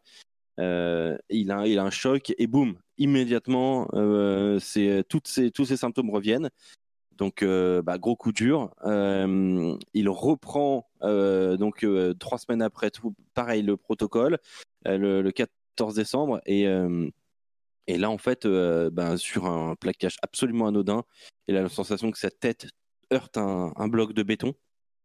Euh, et il, se rend compte qu'il y a quelque chose qui va absolument pas. Euh, et là, euh, le début d'un mal-être, de, de questions, de, de, de- en fait, en fait, il, il- en plus- après, donc il enchaîne les, il enchaîne les arrêts de travail et petit à petit, bah, un joueur qui joue plus, apparemment, il aurait subi des pressions pour qu'en mode, bon bah, euh, Ouais, mais avant termine ça, ton contrat, il, je crois. contacte quand même, il, il contacte quand même euh, un, un neurologue parce qu'au club, tout le monde lui dit tout va bien, arrête, euh, tout va bien, c'est psychologique, ça Mm. va aller, et ainsi de suite. Euh, voilà, hein, évidemment, hein, euh, c'est pas D'après ce qu'il fois raconte, encore une fois, hein, d'après ce qu'il raconte. Bien sûr, bien sûr. D'après ce qu'il raconte et euh, de son point de vue, évidemment. Et il contacte un, neurologue, un, ancien neurologue, qui, euh, lui dit écoute, ce que c'est quand même vachement inquiétant. Euh, va passer une IRM. Et là, il passe une IRM et, euh, et c'est effrayant parce qu'en fait, quand il passe l'IRM, ben, on se rend compte que euh, il a, fait un, AVC sur le terrain de rugby, euh, qui, euh, bah, donc on lui découvre un, AVC. Il a plein de, il a plein de soucis, euh, euh, voilà, dans, la tête et on lui confirme non, ce n'est pas psychologique, Monsieur Lapendry. Vous avez bien été blessé. Euh, vous avez bien des séquelles, des, séquelles euh, neurologiques graves. Euh, donc, euh, donc voilà. Donc là, tout de suite, attention. Hein, là, peut t'effondrer. Et lui, euh, lui est, est content d'en- d'entendre enfin, euh, eh bien quelque chose qui, lui dit, bah écoute, t'es pas fou en fait, mon gars, tu vois. Euh, il t'arrive vraiment quelque chose et on lui apprend qu'il arrive, qu'il a eu un, AVC. Et à partir de là, euh, évidemment, il revient vers le, staff médical de, l'ASM qui transfère le dossier à la Fédération française de rugby, la commission médicale, qui acte de facto la suspension de sa licence. Il reçoit un mail avec écrit votre licence euh, est suspendue, merci pour tout ce que vous avez fait pour le rugby français. C'est des mots, c'est plus de mots que ce qu'a fait Clermont pour lui. Euh, on me rappelle, je crois que Alexandre Lapendry, c'est 13 sélections. Ça. 13 ou 16 sélections. euh, quelque chose comme ça. Et, euh, et donc à partir de là, plus rien. Il se passe plus rien de la part de Clermont. Le joueur n'existe plus. Et on lui fait comprendre que, ben, en fait, euh, ce serait bien qu'il euh, y a le directeur financier qui finit par, le, par, le, par prendre contact avec lui, qui lui dit euh, bah écoute, ta licence, j'ai appris que ta licence avait été suspendue, euh, du coup, euh, on va te licencier. Donc, euh, la la penderie estime que c'est pour faire de la place pour le salarié cap. Euh, Mais en fait, il n'y avait jamais eu de discussion. Et c'est c'est- c'est- c'est absolument c'est gravissime. Et euh, aucun soutien. Euh, alors que pour le coup, un employeur, euh, quand son salarié euh, a des soucis, il doit avoir un, un- un su- un suivi. C'est comme ça. Il doit avoir un suivi. et non pas de, mettre un, certain cadre de pression pour le faire vite revenir sur le terrain, ce qui a été fait, semble-t-il, selon Alexandre Lapendry sur les deux, sur les deux protocoles de retour à la compétition. Et d'ailleurs, il y a quelques instants, le président de l'ASM qui a réagi, il a dit quoi? Euh, qui dit J'ai rencontré Alex à plusieurs reprises et j'ai constaté qu'il souffrait depuis un an. J'ai fait des appels du pied. Il y a eu plusieurs rendez-vous manqués qui n'étaient pas de mon fait. Avec le recul, il est possible que je n'ai pas aperçu la profondeur de ces douleurs, de cette révolte euh, qu'on voit aujourd'hui à travers ces mots. Bon, il fait, Euh, il fait amende hon- honorable un peu le. Il fait un, un début de mea culpa, mais. Euh, Après, encore une fois, il engage pas le club non plus parce que le club a fait un communiqué en disant on va, on va, on va, on va tout On dire parce que en- encore une fois, c'est j'aime pas la justice populaire, j'aime pas ce genre de truc. Non, bien sûr, Euh, bien il a sûr. porté Non, plainte, etc. On vous donne juste les infos qui tombent et l'interview euh, d'un joueur. Euh, on met pas en doute ce qu'il dit, mais c'est pas à nous de régler cette histoire. Nous et, franchement, moi je porte aucun jugement sur le club de Clermont. Euh, parce que certains vont me dire que de mort aussi avait porté plainte. Oui, prenons les, les affaires les unes après les autres. Si il se passe ouais, des choses Non, là, c'est un, cas particulier. quand même. Je, pense, euh, mais, euh, mais, mais après, ça touche à un truc, à un vrai problème du rugby. Le communiqué dit qu'en gros, ils ont pris conscience, euh, comme quoi euh, Alexandre Lapendry avait engagé une procédure judiciaire, sauf qu'ils n'ont pas encore les tenants et les aboutissants. Donc, quand ils auront tout ça, ils pourront réagir, mais ils estiment que euh, l'ASM n'a rien fait de mal. Donc, ça, c'est un communiqué assez classique. On va attendre un vrai communiqué un peu plus tard. Mais voilà, comme ça, vous avez un peu les, les deux sons de cloche. On n'est pas là pour. euh, Enfin, tu vois, genre vraiment, moi, j'ai vu des mecs qui, euh, qui directement ont craché sur l'ASM tranquillou. Euh, c'est un truc, c'est la vie d'un homme déjà, premièrement. Et, euh, et ensuite, ça va être la vie d'un club. Et la vie d'un club, c'est la vie de plusieurs personnes. Donc, euh, tranquillou. Après, chacun son, son opinion, c'est une évidence. Mais euh, moi, je dis juste que. on n'est pas juge. Voilà. Et, Non, non, on n'est pas juge. Ah, bah non, ça c'est sûr. Et heureusement d'ailleurs. mais Hein mais c'est un truc qui nous touche tous en tant que rugbyman ou suiveur du rugby Évidemment. C'est ces commotions-là et, euh, et euh, finalement bah, qui, devient, qui deviennent de plus en plus réelles, de plus en plus importantes. Et Alex, d'ailleurs, ce week-end-là, ce week-end va même, t'étais- au-delà. Ça va même au-delà. Tu vois, tu as raison de le dire. Euh, quand la penderie dit j'ai passé une IRM en urgence, les médecins du club ne me l'avaient jamais proposé. Écoutez les joueurs. Putain, Bah, écoutez les joueurs. si ça s'avère vrai, c'est grave. Mais, mais c'est, mais c'est, alors si c'est vrai, C'est grave. mais c'est inadmissible. Ah, C'est quand t'es médecin, quoi. Mais oui, euh, en fait, tu as, un serment. Si un- ton patient te dit, je me sens pas bien, je veux faire des choses, je, veux, je veux qu'on, qu'on- savoir ce qui se passe. Tu dis pas, écoute mon garçon, ça ira, va t'entraîner. Non mais attends, mais c'est assassin comme, euh, c'est assassin comme, comme genre de, comportement. Alors je dis pas que ça s'est passé ainsi, c'est le point de vue d'Alexandre Lapendry. Par contre, ce qu'on a vu et ça, on l'a bien vu lors de Castrepo euh, ce week-end, Alex, euh, euh, Adria Kokadji qui prend un, choc euh, au, au niveau de, la zone de la tête et du coup euh, on lui donne des médocs, on lui dit va, sur le terrain mon garçon, il se tient la tête, il, fait un protocole commotion, il se tient la tête, il est comme ça, ça se voit qu'il est pas bien du tout, mais on le laisse sur le terrain et il est revenu sur le terrain.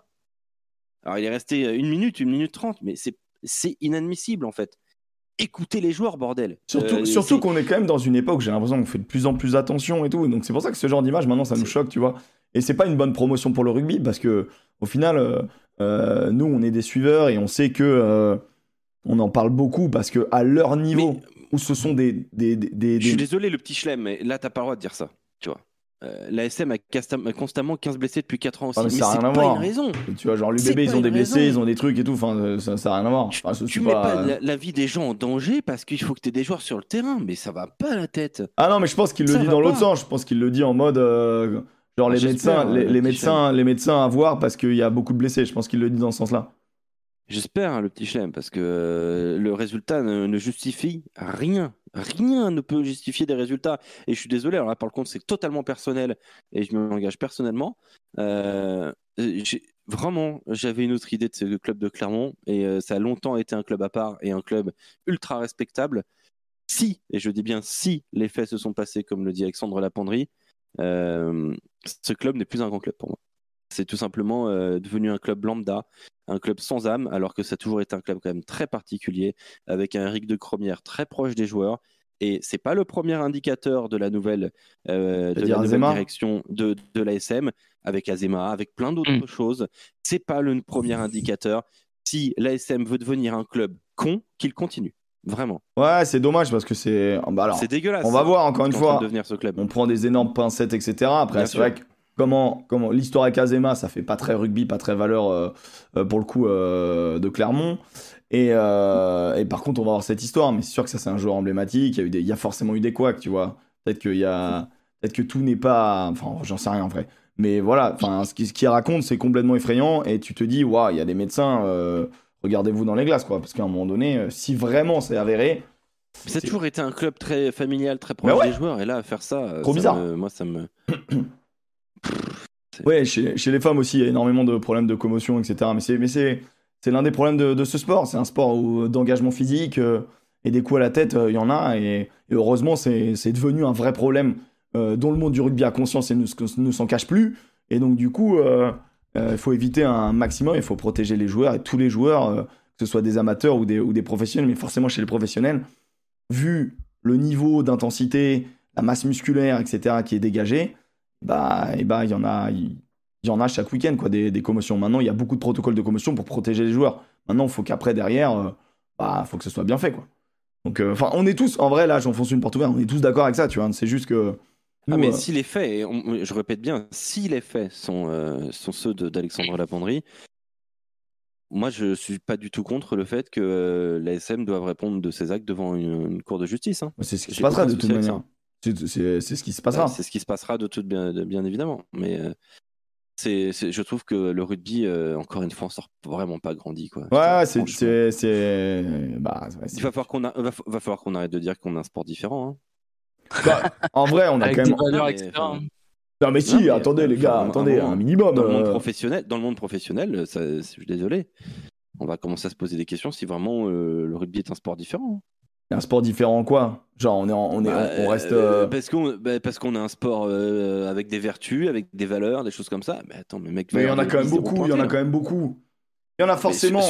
Il y en a forcément. oui, il y en a, bien sûr. Mais, mais ça fait, c'est quand même pas le premier indice qu'on voit ouais, mais c'est pas comme si t'avais des dingueries euh, tous les week-ends, tu vois. Sport, on, l'a toujours dit, c'est les mecs, c'est les gens qui jouent ensemble. C'est l'humain, c'est la terre, c'est ton territoire, c'est.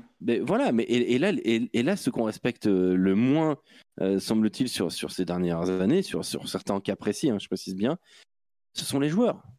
Les joueurs ne sont pas un produit. On est, faut, faut quand même euh, arrêter avec ça. Ce n'est pas un produit euh, de, un produit économique, marketing. Ce sont des humains, des êtres humains qui jouent au rugby et qui euh, se s'éclatent la gueule pour porter un maillot et défendre parfois un territoire. Ça se, ça se respecte, non? Avec les copains. Avec les copains. voilà, avec les copains. ah mais c'est non non mais c'est sûr après on verra on verra mais bon c'était une news une news importante à, à lâcher parce que bah, c'est quand même c'est quand même important quoi l'argent commence à polluer le rugby. Ouais, mais, ouais, mais un sport de, ce niveau-là a besoin d'argent. Et du coup, on va parler justement d'argent, puisqu'on va parler des réformes. Euh, voilà, pour cette news, euh, on en aura plus, euh, on aura plus d'infos plus tard. Je vous invite à aller lire l'article, je crois, sur Rugby Rama. Il est aussi sur l'équipe, il doit être sur le middle, il doit être à peu près partout. L'interview de d'Alexandre Lapendry.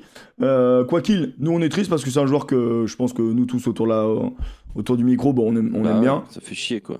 Bah, euh, j'adorais ce joueur. Maintenant, euh, encore une fois, euh, je préfère qu'il s'arrête que, enfin, tu vois, genre ah bah pour sa santé. J'espère qu'il va bien, quoi. Tu vois, j'espère qu'il va pour le mieux en tout cas aujourd'hui. Franchement, hein, parce que non, franchement, quand je me suis levé ce matin, j'ai vu ça, j'ai oh là là, oh là, j'étais dégoûté quoi. Putain, je me suis dit, Yonk. Ouais, ouais c'est chaud. C'est chaud. Euh, on retourne un peu sur le terrain, en tout cas sur les instants, c'est ceux qui nous, euh, qui nous pondent des trucs. Je vais pas parler du délire de la ligue anglaise avec des joueurs qu'on élimine. je m'en bats les couilles. Euh, le Disneyland du, rugby, ça, je m'en carre. Tant que ça ne nous arrive pas dans, la gueule. Mais il y a eu, quand même, ces derniers temps, on peut quand même noter, les prochaines Coupes du Monde ont été réformées. Avec plus de pays, si je dis pas de bêtises. Alex, tu me corriges ou Dorian, tu me corriges? Il y aura plus de pays dans les prochaines Coupes du Monde De foot ou de rugby? De rugby, de rugby. Il n'y a, pas, y a pas eu réforme Coupe du Monde? Ah, tu vois, m'a échappé celle-là. Non, rien d'acté, rien d'acté encore. Ok, d'accord, rien d'acté. Foot, euh, foot, oui, mais rugby, j'ai pas Non, vu. mais je parle que rugby. Ok. Bon, le championnat anglais, ils l'ont réformé il y a deux ans. Ils en ont fait une ligue fermée. Bon, une ligue fermée à 13, maintenant c'est une ligue fermée à 11. Il y a des raisons, euh, on pourra mettre les, les doigts, de- les doigts dans le cambouis, mais sinon je vous invite à aller lire euh, l'ami Casgrain qui est dans le chat, qui sur le Discord vous explique pourquoi, comment ça se passe, etc. en long, en large et en travers. C'est très intéressant. Euh, pourquoi le rugby anglais euh, va mal. Euh, c'est une histoire un petit peu de, un petit peu d'oseille et surtout de manière de gérer, qui en gros valorise une première ligue, mais, mais augmente le, le fossé entre la première ligue et la deuxième, ce qui ne permet pas d'avoir finalement de la compétition, ce qui ne permet pas d'avoir un vivier assez conséquent, puisque si ta deuxième, ton deuxième niveau, troisième niveau ne, ne, ne, ne reçoit rien comme thune pour se développer, et on sait très bien que pour développer du rugby, il faut de l'argent, et bah du coup... euh, Bah, Pour vous donner un exemple, aujourd'hui, euh, la deuxième division anglaise a le même euh, statut que la Nationale 2 en France. il y a la quatrième division. en France. Parce qu'en en National 1, ce sont des pros. En National 2, tu commences à avoir des mecs qui ont un Ouais. boulot à côté. Et pas tous. Alors que bah, c'est un peu c'est ce qui se passe dans la deuxième division anglaise où c'est semi-pro. Euh, en gros, et Casgrain dit euh, que c'est le même système que le, que Nations, c'est vrai, mais ça de- depuis longtemps, comme quoi bah, les Six Nations du, euh, du Nations sont extrêmement valorisées, et le Six Nations B euh, est forcément bah, moins diffusé, donc moins d'oseille pour les fédés, donc moins de développement pour tout ce qui est bah, de la Géorgie, la Roumanie, le Portugal, l'Espagne, etc., la Belgique, l'Allemagne, le- la Hollande, etc. Ce qui est vrai, ce qui est vrai, ce qui fait qu'on creuse plutôt le fossé au lieu d'essayer de, d'amener de- d'autres personnes, Euh, mais c'est pour mettre en avant un- le rugby. Donc il y a eu la réforme du, euh, il y a eu la réforme donc de- du championnat anglais, il y a eu la petite réforme de l'URC avec euh, les Sudaf qui débarquent, il y a eu changement de la Coupe d'Europe euh, après le Covid, et là maintenant on est en train de nous pondre une restructuration du tournoi 7. Alors, le tournoi 7, il Ah faut oui. savoir que c'est olympique. Le, le- le rugby à 7, c'est olympique. Le rugby à 7, c'est euh, peut-être la porte d'entrée pour les jeunes euh, joueurs et joueuses de demain de découvrir le rugby avant de se spécialiser à, dou- à 15, à 7, à 5, euh, à, à 13, comme ils veulent. Mais ça, restera une vitrine, le rugby à 7. Et là, il propose un truc, et moi, perso, je comprends pas. Je comprends deux, trois trucs, l'intérêt, mais je ne comprends pas tout. Donc, là, actuellement, comment ça se présente? Ça se présente avec. C'est des étapes comme la Formule 1. T'as des grands prix, si tu veux. Sauf que, bon, t'as des tournois où euh, il y, a, euh, y a 16 équipes pour le masculin, 12 équipes pour le féminin. Et, euh, et les 16 équipes sont en 4 poules de 4. Et ensuite, bon, bah, après, c'est un, un, un arbre au final. Et ensuite, bah, le premier met X points, le deuxième met X points, etc., etc., etc. Et à la fin de l'année, euh, t'as un classement global sur le meilleur de, de la saison. Bon, jusque-là, Bon, c'était il assez il visible. Il faut sauter à Flotov là, allez hop, parce que là, on, on peut débattre euh, avec sa virulence si tu veux, mais là il commence à insulter les gens, donc. euh, Pourquoi elle a dit quoi, Flotov? Bon, depuis tout à l'heure, il dit que, euh, que c'est inadmissible que j'ai dit que l'ASM était un club lambda, était devenu un club lambda sur cet aspect-là, parce qu'à la limite, je peux entendre, mais il est plus choqué par ça que la penderie, que l'histoire avec la penderie. Puis là, ça y est, il commence à dire ça qui accrotte aux autres. Enfin, voilà. Il- Ouais. Puis ça a l'air d'être un enfant. Donc. Calme-toi, Flotov. Ok, bon, Flotov. Alors, donc, dernier avertissement, tranquille. On est tous là pour être dans un débat bien ouvert. On fait pas de clubisme ici. On n'est pas en mode on défendra coûte que coûte notre club parce que jusqu'à la mort on porte l'écusson gravé sur le cœur. On, est un peu ouvert et qu'on supporte comme des, fous, c'est bien. Non, mais y a pas, euh, c'est pas à moi. Moi, moi tu m'as rien fait, mec. Mais euh, je dis juste que, je dis qu'on est tranquille, euh, Flotov. Franchement, on, a toujours prôné un petit peu, voilà, de la bonne ambiance ici. Et si on n'est plus capable de mettre de la bonne ambiance, bah, on devient juste des gros débiles, on est au PMU, c'est pas ce qu'on veut. Euh, donc, euh, non, bah, j'aime pas trop ce que tu dis, mec.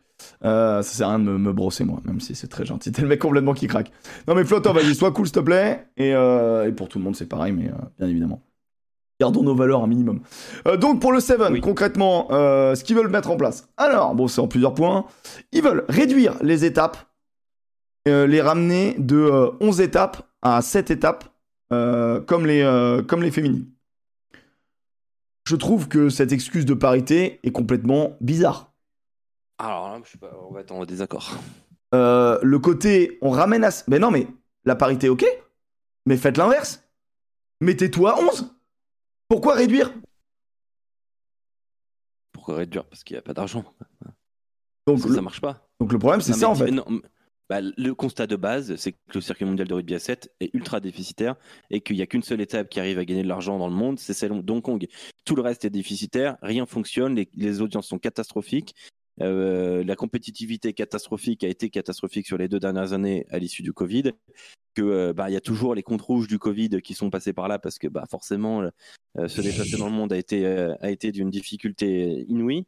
Et d'ailleurs bah il n'y a pas eu de circuit. Donc voilà, le constat de base, c'est que le rugby à 7 est en grande difficulté. Bah, le- Voilà. bah, on le voit dans les stades, hein, le rugby à 7, euh, c'est sur 3 jours, euh, t'as vraiment qu'un seul jour où les stades, il y, a un peu- y a un peu de monde, quoi. Le reste, c'est la ventrèche et, Et le. Kong, et Hong Kong, c'est pas le circuit mondial de rugby à 7. Attention, faut Et Hong Kong, le bah, il faut quand mettre même de se côté. Faut se rendre compte que Hong Kong, Il faut le mettre de côté. non mais c'est surtout Donc que fait ça? c'est surtout que Hmm. Hong Kong, mais c'est pas euh, c'est pas mixte. hein. Hong Kong, c'est que les mecs. Ah, non, non, non, Hong, Ah, Hong Kong, ouais. c'est pas mixte, mais c'est c'est la mec du rugby à 7, mais c'est pour ça, euh, c'est c'est vraiment à part, quoi. Tu vois, enfin, vraiment, euh, c'est c'est pas représentatif de ce qui se passe dans le rugby à 7, euh, l'étape d'Hong Kong. Mais aujourd'hui, le premier constat, c'est que ça ne fonctionne pas. Il faut réformer d'urgence, quoi. Autant pour moi, autant pour moi, il y a un double double double étape à Hong Kong. Autant pour moi, je vais je vérifier parce que Il j'avais y a aussi des un filles doute. aussi? Ouais, parce qu'en en gros, en début d'année, ça démarre juste avec le masculin, mais il y a une étape là en mars euh, où il y a Hong Kong euh, mixte. Parce qu'en gros, on va pas se mentir, les, les, les tournois qui vont donc disparaître, ça va être les tournois masculins où il n'y a pas de parité. Tu vois, les mecs n'ont pas encore dit où ça allait, mais bon, Hong Kong, ça va sauter. Ils mettent donc Dubaï, Capton, euh, Hamilton, Mhm. Sydney, donc pour l'instant, c'est des terres de rugby, tu vois, bah, sauf Dubaï, mais on va s'habituer à ce qu'il se passe beaucoup de choses euh, dans le golf. Euh, Los Angeles, ça risque de sauter. Euh, Vancouver, à moins que Los Angeles, en même temps, le- ils veulent peut-être un peu plus développer, euh, même si Vancouver, c'est quand même. C'est quand même, c'est quand même un, un endroit. euh, C'est Euh, une très belle étape. bah c'est une une, une- belle d'étape. Hong Kong, donc Singapour, à mon avis, ça risque de sauter. Toulouse, en tout cas, c'était l'étape anciennement la à Paris. termi- La, France, c'est terminado, je vous le dis. Tu penses? Ah, c'est terminado. Et Londres. Alors, le système, là, là, où, là où je trouve que ça peut être cool, c'est que le système serait en mode il y a six étapes et la dernière, c'est un peu comme un Masters de, de tennis. Ça serait Mhm. l'étape finale avec les meilleures équipes. Moi, c'est comme ça que je le comprends. Je sais pas si je dis une connerie, dites-moi dans le chat. Mais pour moi, je le comprends comme ça. Genre, il y aurait donc les, il y aurait six étapes et la dernière, ça serait euh, les meilleures équipes de la saison, les, euh, les euh, comment s'appelle, les 12 meilleures équipes de la saison qui s'affrontent et celui qui remporte le tournoi remporte, le, remporte la saison. Moi, c'est comme ça que je l'ai vu. Maintenant, ils Après- veulent faire une montée-descente. Aussi, Ouais. ils veulent faire un peu une sorte de, euh, de tournoi à 7 euh, division 1 et tournoi à 7 division 2, où en gros les 8 premières équipes sont bon, c'est bon, elles restent, et les 4 dernières feront un grand tournoi avec les 4 premières de l'autre truc pour se faire un tournoi, un tournoi de, de montée-descente. Pourquoi pas? C'est le PCR qui organise ça? Vu comment c'est compliqué, euh... Ouais. Ah ouais, mec, c'est vrai, je te jure, c'est fou. C'est fou. Oh. Mais par contre, il y a une vraie question quand même. Euh, avec euh, moins d'étapes, est-ce que les contrats des joueurs rugby à 7 sont renouvelés euh, sur le même principe? Moi, Parce le que tr- être professionnel de rugby à 7 se justifiait parce que tu as beaucoup d'étapes et ça demande une préparation quand même bon bah énorme. Ah ouais Est-ce que demain, euh, avec euh, moins d'étapes, euh, tu peux justifier du même contrat? Je sais pas, mais moi, ce que je me dis, c'est que ça leur laissera du temps pour faire des piges à 15. Alors oui, ça c'est une très bonne chose. euh, Ça, c'est vrai. Je suis tout à fait d'accord sur ce point-là. En tout cas, ça marche signé- beaucoup pour le masculin. Pour les trois prochaines années, tu vois. Tu vois, tu fais comment du coup? Je, Bah, me- je me pose la franchement, question. ouais, ouais, je, je, je sais pas. Franchement, je sais pas, j'ai pas, j'ai pas l'info là-dessus. Euh, Parce qu'aujourd'hui, de l'équipe de France à 7, il y a qui qui joue à 15 aujourd'hui? Pas grand monde, hein, je crois. bah, en qui, fait, qui arrive ont- à faire les deux piges. ah, celui Ah bah, qui arrive. Nelson Épée, euh, euh, il y a Grand Didier. euh, Ouais, Bar- mais, en, Barak, ouais, mais en- euh, en vrai, en vrai, il joue pas énormément au. De moins en moins à 15. hein. Il De joue moins pas- en moins, ouais. En fait, ça prend tellement de temps, t'imagines? Ils sont tout le temps, ils sont tout le temps au CNR, les mecs, je pense. Ah oui, ils vivent là-bas quasiment. Oui, oui. Mm. Donc, la nouvelle mouture, c'est moins, de- moins de tournois, mais à chaque fois des tournois hommes et femmes. Ça, moi, je suis complètement ok là-dessus. Ah, ah, ça, c'est trop cool. Ça, bah, c'est juste normal en fait. En fait ça, ça aurait dû être la base parce que le comme c'est comme c'est olympique. Par contre, passer de 16 pays à 12, pourquoi faire? En justifiant que c'est la manière mais- d'être un tournoi olympique? C'est de l'exclusion, là, pour moi. Aucun rapport. Aucun rapport. Pour moi, c'est débile. invitées. Plus de nations invitées. Plus de nations invitées, plus de. Mais du coup, plus. Enfin, genre, ça va être, ça va être fade, quoi. Moi, je trouve que ça va être. euh, Bah, et tu vois, il y a The Rugby qui disait un truc in- intéressant euh, sur Twitter. euh, Qui, il, il disait euh, plus de nations invitées, donc ça veut dire que selon lui, il y, a des, il y a carrément des fédérations entières qui vont reconsidérer leur développement et leur stratégie et euh, basculer du Ah ouais. 7 au 15, euh, comme la Corée du Sud, euh, tu vois, euh, des, comme des nations comme celle-ci. Les États-Unis, ils sont forts à 7, voilà, et leur développement a d'abord été à 7. Non, non, ça va devient pas une ligue fermée dans le 15. chat. Au contraire, il y aura des montées-descentes non, en fin d'année. Il y aura un tournoi pas, euh, justement oui. d'access un peu en mode euh, tour- montée-descente. En gros, Mais- oui, mais- ah oui, c'est ça. Il y a des nations qui vont changer d'idée. Hein. La dernière étape, c'est ça. La dernière étape, c'est les 8 meilleurs. Donc, sur, sur, tes 12, euh, sur tes 12 pays, les 8 Je vais meilleurs vont jouer. Enfin, ça marche. Vont jouer un, un tournoi final pour savoir qui est le meilleur de l'année. Et en gros, bah, le 1 sera contre le, le, le 8, etc. En gros, c'est une espèce de play-off. Et les, et les 4 autres, euh, 8 plus 4, 12, les 4 autres joueront un tournoi avec les, avec les 4 meilleurs du tournoi d'en dessous, de la, de la Ligue 2, si tu veux, euh, pour savoir qui monte en, en niveau, en première division, quoi. Donc voilà. Sachant que là, aujourd'hui, t'as quand même. euh, Là, aujourd'hui, c'est présenté sur les deux étapes. T'as donc Hong Kong, l'Ouganda, le Japon, le Kenya, l'Espagne, le Canada, l'Uruguay, la Grande-Bretagne. Donc maintenant, la Grande-Bretagne. Donc il n'y a plus de. Il y a plus de Galles, euh, Écosse, Angleterre, c'est Grande-Bretagne en mode format JO. Euh, les Ouais, Samoa, euh, Argentine, Nouvelle-Zélande, États-Unis, Fidji, Irlande, France, Australie, Afrique du Sud. Donc t'as l'impression que, que le Graal, c'est les JO aujourd'hui maintenant pour le rugby à 7. Ben, en fait, qui, en gros, ils savent que les JO, c'est un, c'est à un moment donné un. C'est genre la Coupe du Monde presque de rugby à 7. Quoi, en. Ah ouais, bah les JO, ça deviendra Ah, une étape Il y a une Coupe du Monde incroyable. aussi de rugby à 7 Oui, il y a une Coupe du Monde tous les 4 ans de rugby à 7, qui s'est jouée il y a pas longtemps d'ailleurs. euh, au Cap. Euh, non, mais euh, Mais c'est pas une ligue fermée du coup, les gars. C'est pas une ligue Non, fermée. C'est genre une pas, hein. saison fermée si tu veux, mais à la fin de la saison, il y a une montée-descente. Par contre, il peut, il y a un monde où les 4 mecs qui sont censés descendre gagnent leur place dans le tournoi final et, Après, les, et mecs qui montent. ce que, ce que dit Casgrain est juste. Euh, c'est ce qu'a fait l'Angleterre, par exemple. hein. Euh, faire une ligue restreinte et non pas fermée. Je pense que le terme, ça peut être pas mal restreinte. euh, pour rester entre tiers 1 et s'auto-palucher pour garder l'argent entre nous. Je pense qu'il y a une part de ça, il y a une part de ça quand même. hein. Je pense qu'il faut pas trop se leurrer non plus. Moi, j'ai une vraie question pour le coup qui m'interroge et j'ai très très peur de la réponse que va donner One Rugby là-dessus, euh, s'il se justifie. hein. Euh, c'est que du coup, si toutes les étapes sont euh, à parité, euh, donc homme-femme, est-ce que l'argent va autant pour les hommes que pour les femmes? Je sais pas en termes de fédé. En fait, je sais pas si c'est pas les fédés. Moi, j'ai une autre question. Si c'est pas le cas, attention. hein. Moi, j'ai une autre question. Est-ce que ça veut dire que le pays, la Fédé, va devoir proposer et une team homme et une team femme? Parce que c'est pas les mêmes, c'est pas les mêmes, comment dire, pôles de, de puissance. Genre, tu vois le dans le championnat, euh, Ah, le championnat y homme et aura championnat femme. un truc obligatoire. c'est pas, Ah c'est. non, il y aura deux staffs, non Ah, ce que je veux dire, c'est que dans le championnat femme, il y a Brésil, Chine, qui se retrouvent Ah pas, oui. qui se retrouvent Oui, pas oui. avec Ah, avec non, non. avec le dans le dans le dans le seven homme. Ah oui, non, non, je pense que Comment c'est ça va géré- se passer C'est géré indépendamment. Non, les lieux sont les mêmes, mais les, mais les, les, les compétitions sont différentes. Je pense que c'est c'est comme ça. Non, Parce que raison, imagine si les mecs ils font un truc homogène, ce qui serait une idée de se dire bah on a les 12 mêmes pays. Mais ça serait Ah. illogique parce que les montées et Bah, descentes ça serait après logique. euh, Tu prends parti dans ce cas-là, soit pour les hommes, soit pour les femmes. Ouais, non, Tu non, vas non, mais je- devant je- de ouais, gros ouais. problèmes. c'est comme quand t'as ta première ta J'espère que quoi. l'argent qui reviendra de, en droit télé, en, en billetterie, ainsi de suite, ce sera à, part égale. hein, J'espère. Parce que, attention, sinon. Bah, pour développer les deux quoi. Sinon, c'est très chaud. Parce que si les deux participent au même événement mais récupèrent pas la même somme. Euh, Bah, les mecs te trouveront toujours le moyen de justifier, euh, même si le tennis a fait énormément avancer, le, euh, avancer la chose. hein, mais euh, mais euh, bah, écoute, j'espère en vrai, je, je j'ai l'impression qu'on vit dans un, dans un monde qui a un peu évolué là-dessus. Euh, Philippe Spanghero sur Sud Radio euh, disait que selon lui, ça irait dans ce sens-là. Ok, bon, bah, on est dans un monde qui évolue, c'est bien. Euh, donc c'est c'est une très bonne chose. Maintenant, Philippe Spanghero, il disait que ça allait permettre de mettre des nouveaux pays. Je suis absolument pas d'accord avec lui, par contre. Et Dieu sait que j'aime bien Philippe Spanghero, mais Mais, euh, mais c'est aimer ne- n'est pas forcément avoir le même, le même opinion. Euh, je trouve que le format. En fait, moi, je trouve ça le format décevant. Mais bon. Enfin, je trouve ça à la fois décevant, en même temps, je comprends ce qu'ils veulent faire, tu vois, mais. Mais juste, bon, bah, il y aura moins d'étapes. Moi, je trouve ça dommage. Ou alors, ils en font vraiment des shows de ouf. Et ça doit être génial. Et ça doit. Peut-être dans le temps. d'événementialiser. Mais est-ce que, est-ce que euh, tu sais, quand tu fais des- de l'événement et tu crées de l'événement sur des, sur des choses, bah, du coup, un événement, il y en a moins. Donc euh, voilà, vous comprenez l'idée. Si tu événementialises un truc, il faut que les gens soient au rendez-vous. Si les audiences suivent et qu'on a un truc de dingue, à la limite, moi, ça me dérange pas.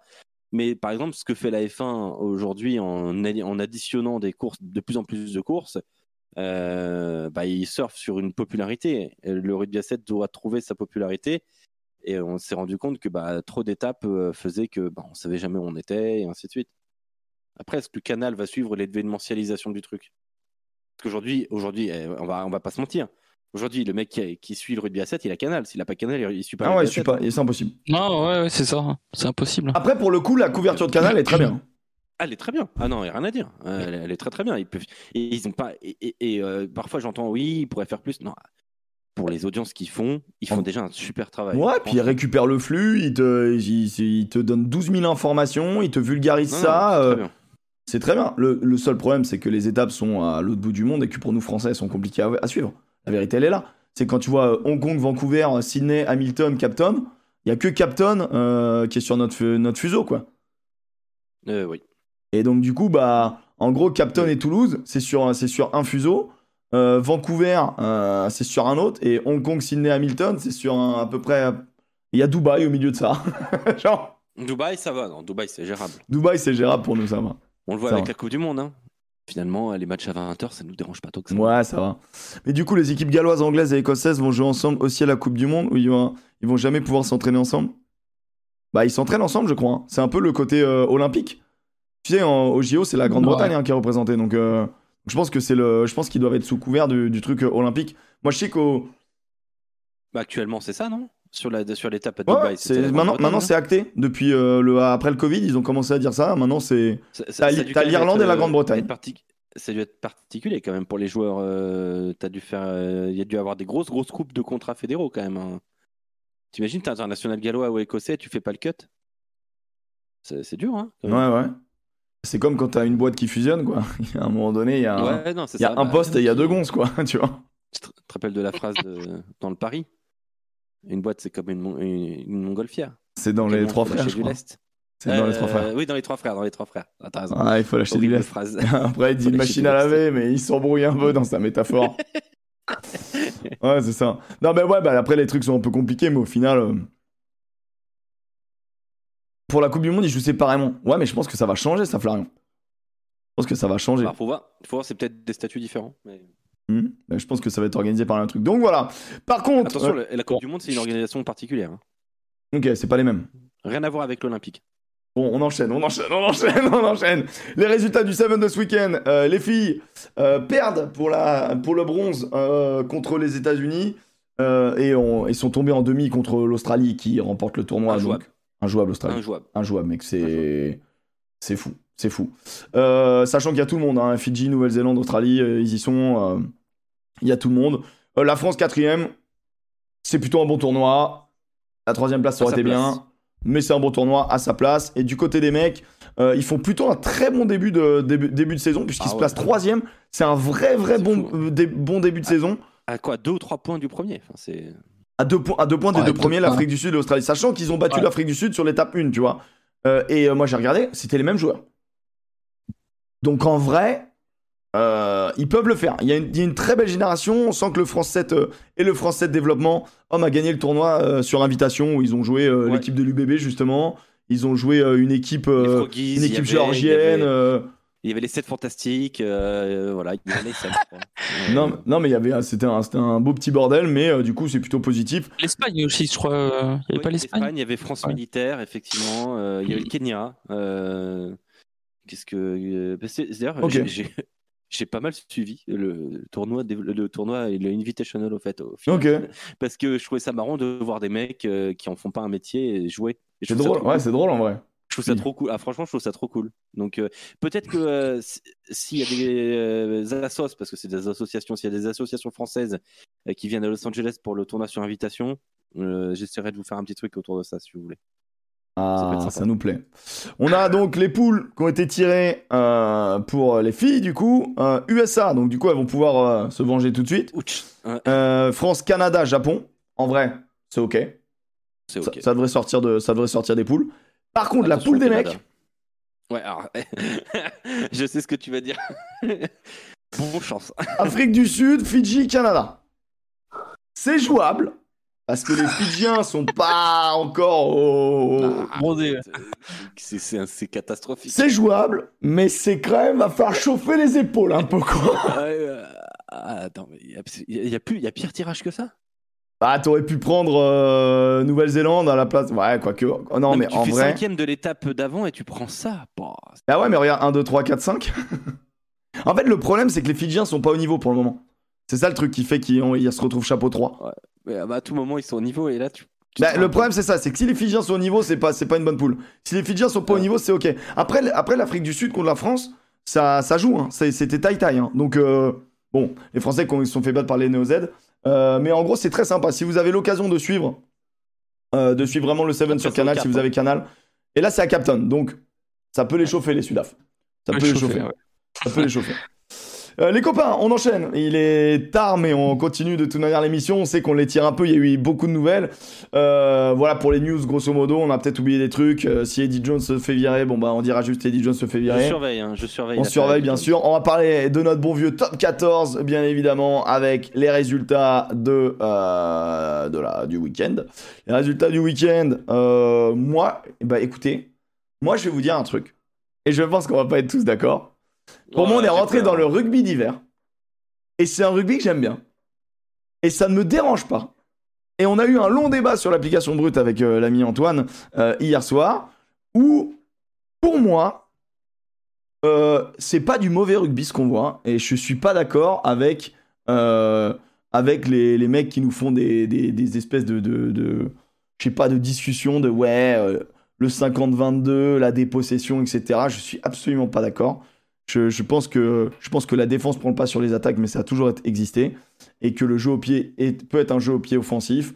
Euh, et que aujourd'hui, euh, peut-être que, typiquement, en tout cas, on parlait du match Toulon-Racing. Ce qui a manqué à Toulon, c'est de l'inventivité pour battre la défense du Racing. Une défense peut être très solide, mais une défense a toujours une faille. Et à toi de jouer dans la faille. Alors, euh, petite info tiens, qui est tombée euh, Ah. sur, euh, sur Eddie Jones. Euh, L'info, qui- c'est que la fédération est prête au cas où à une décision rapide concernant le futur d'Eddie Jones cette semaine. Il peut être licencié cette semaine. Donc, on, on a déplacé le problème à pas aujourd'hui, mais du coup à prochainement. En tout cas, ça a été chiffré et ça coûterait 700 000 pounds à, à la fédération anglaise qui est déjà en difficulté. Donc, euh, C'est les Wasps qui vont payer.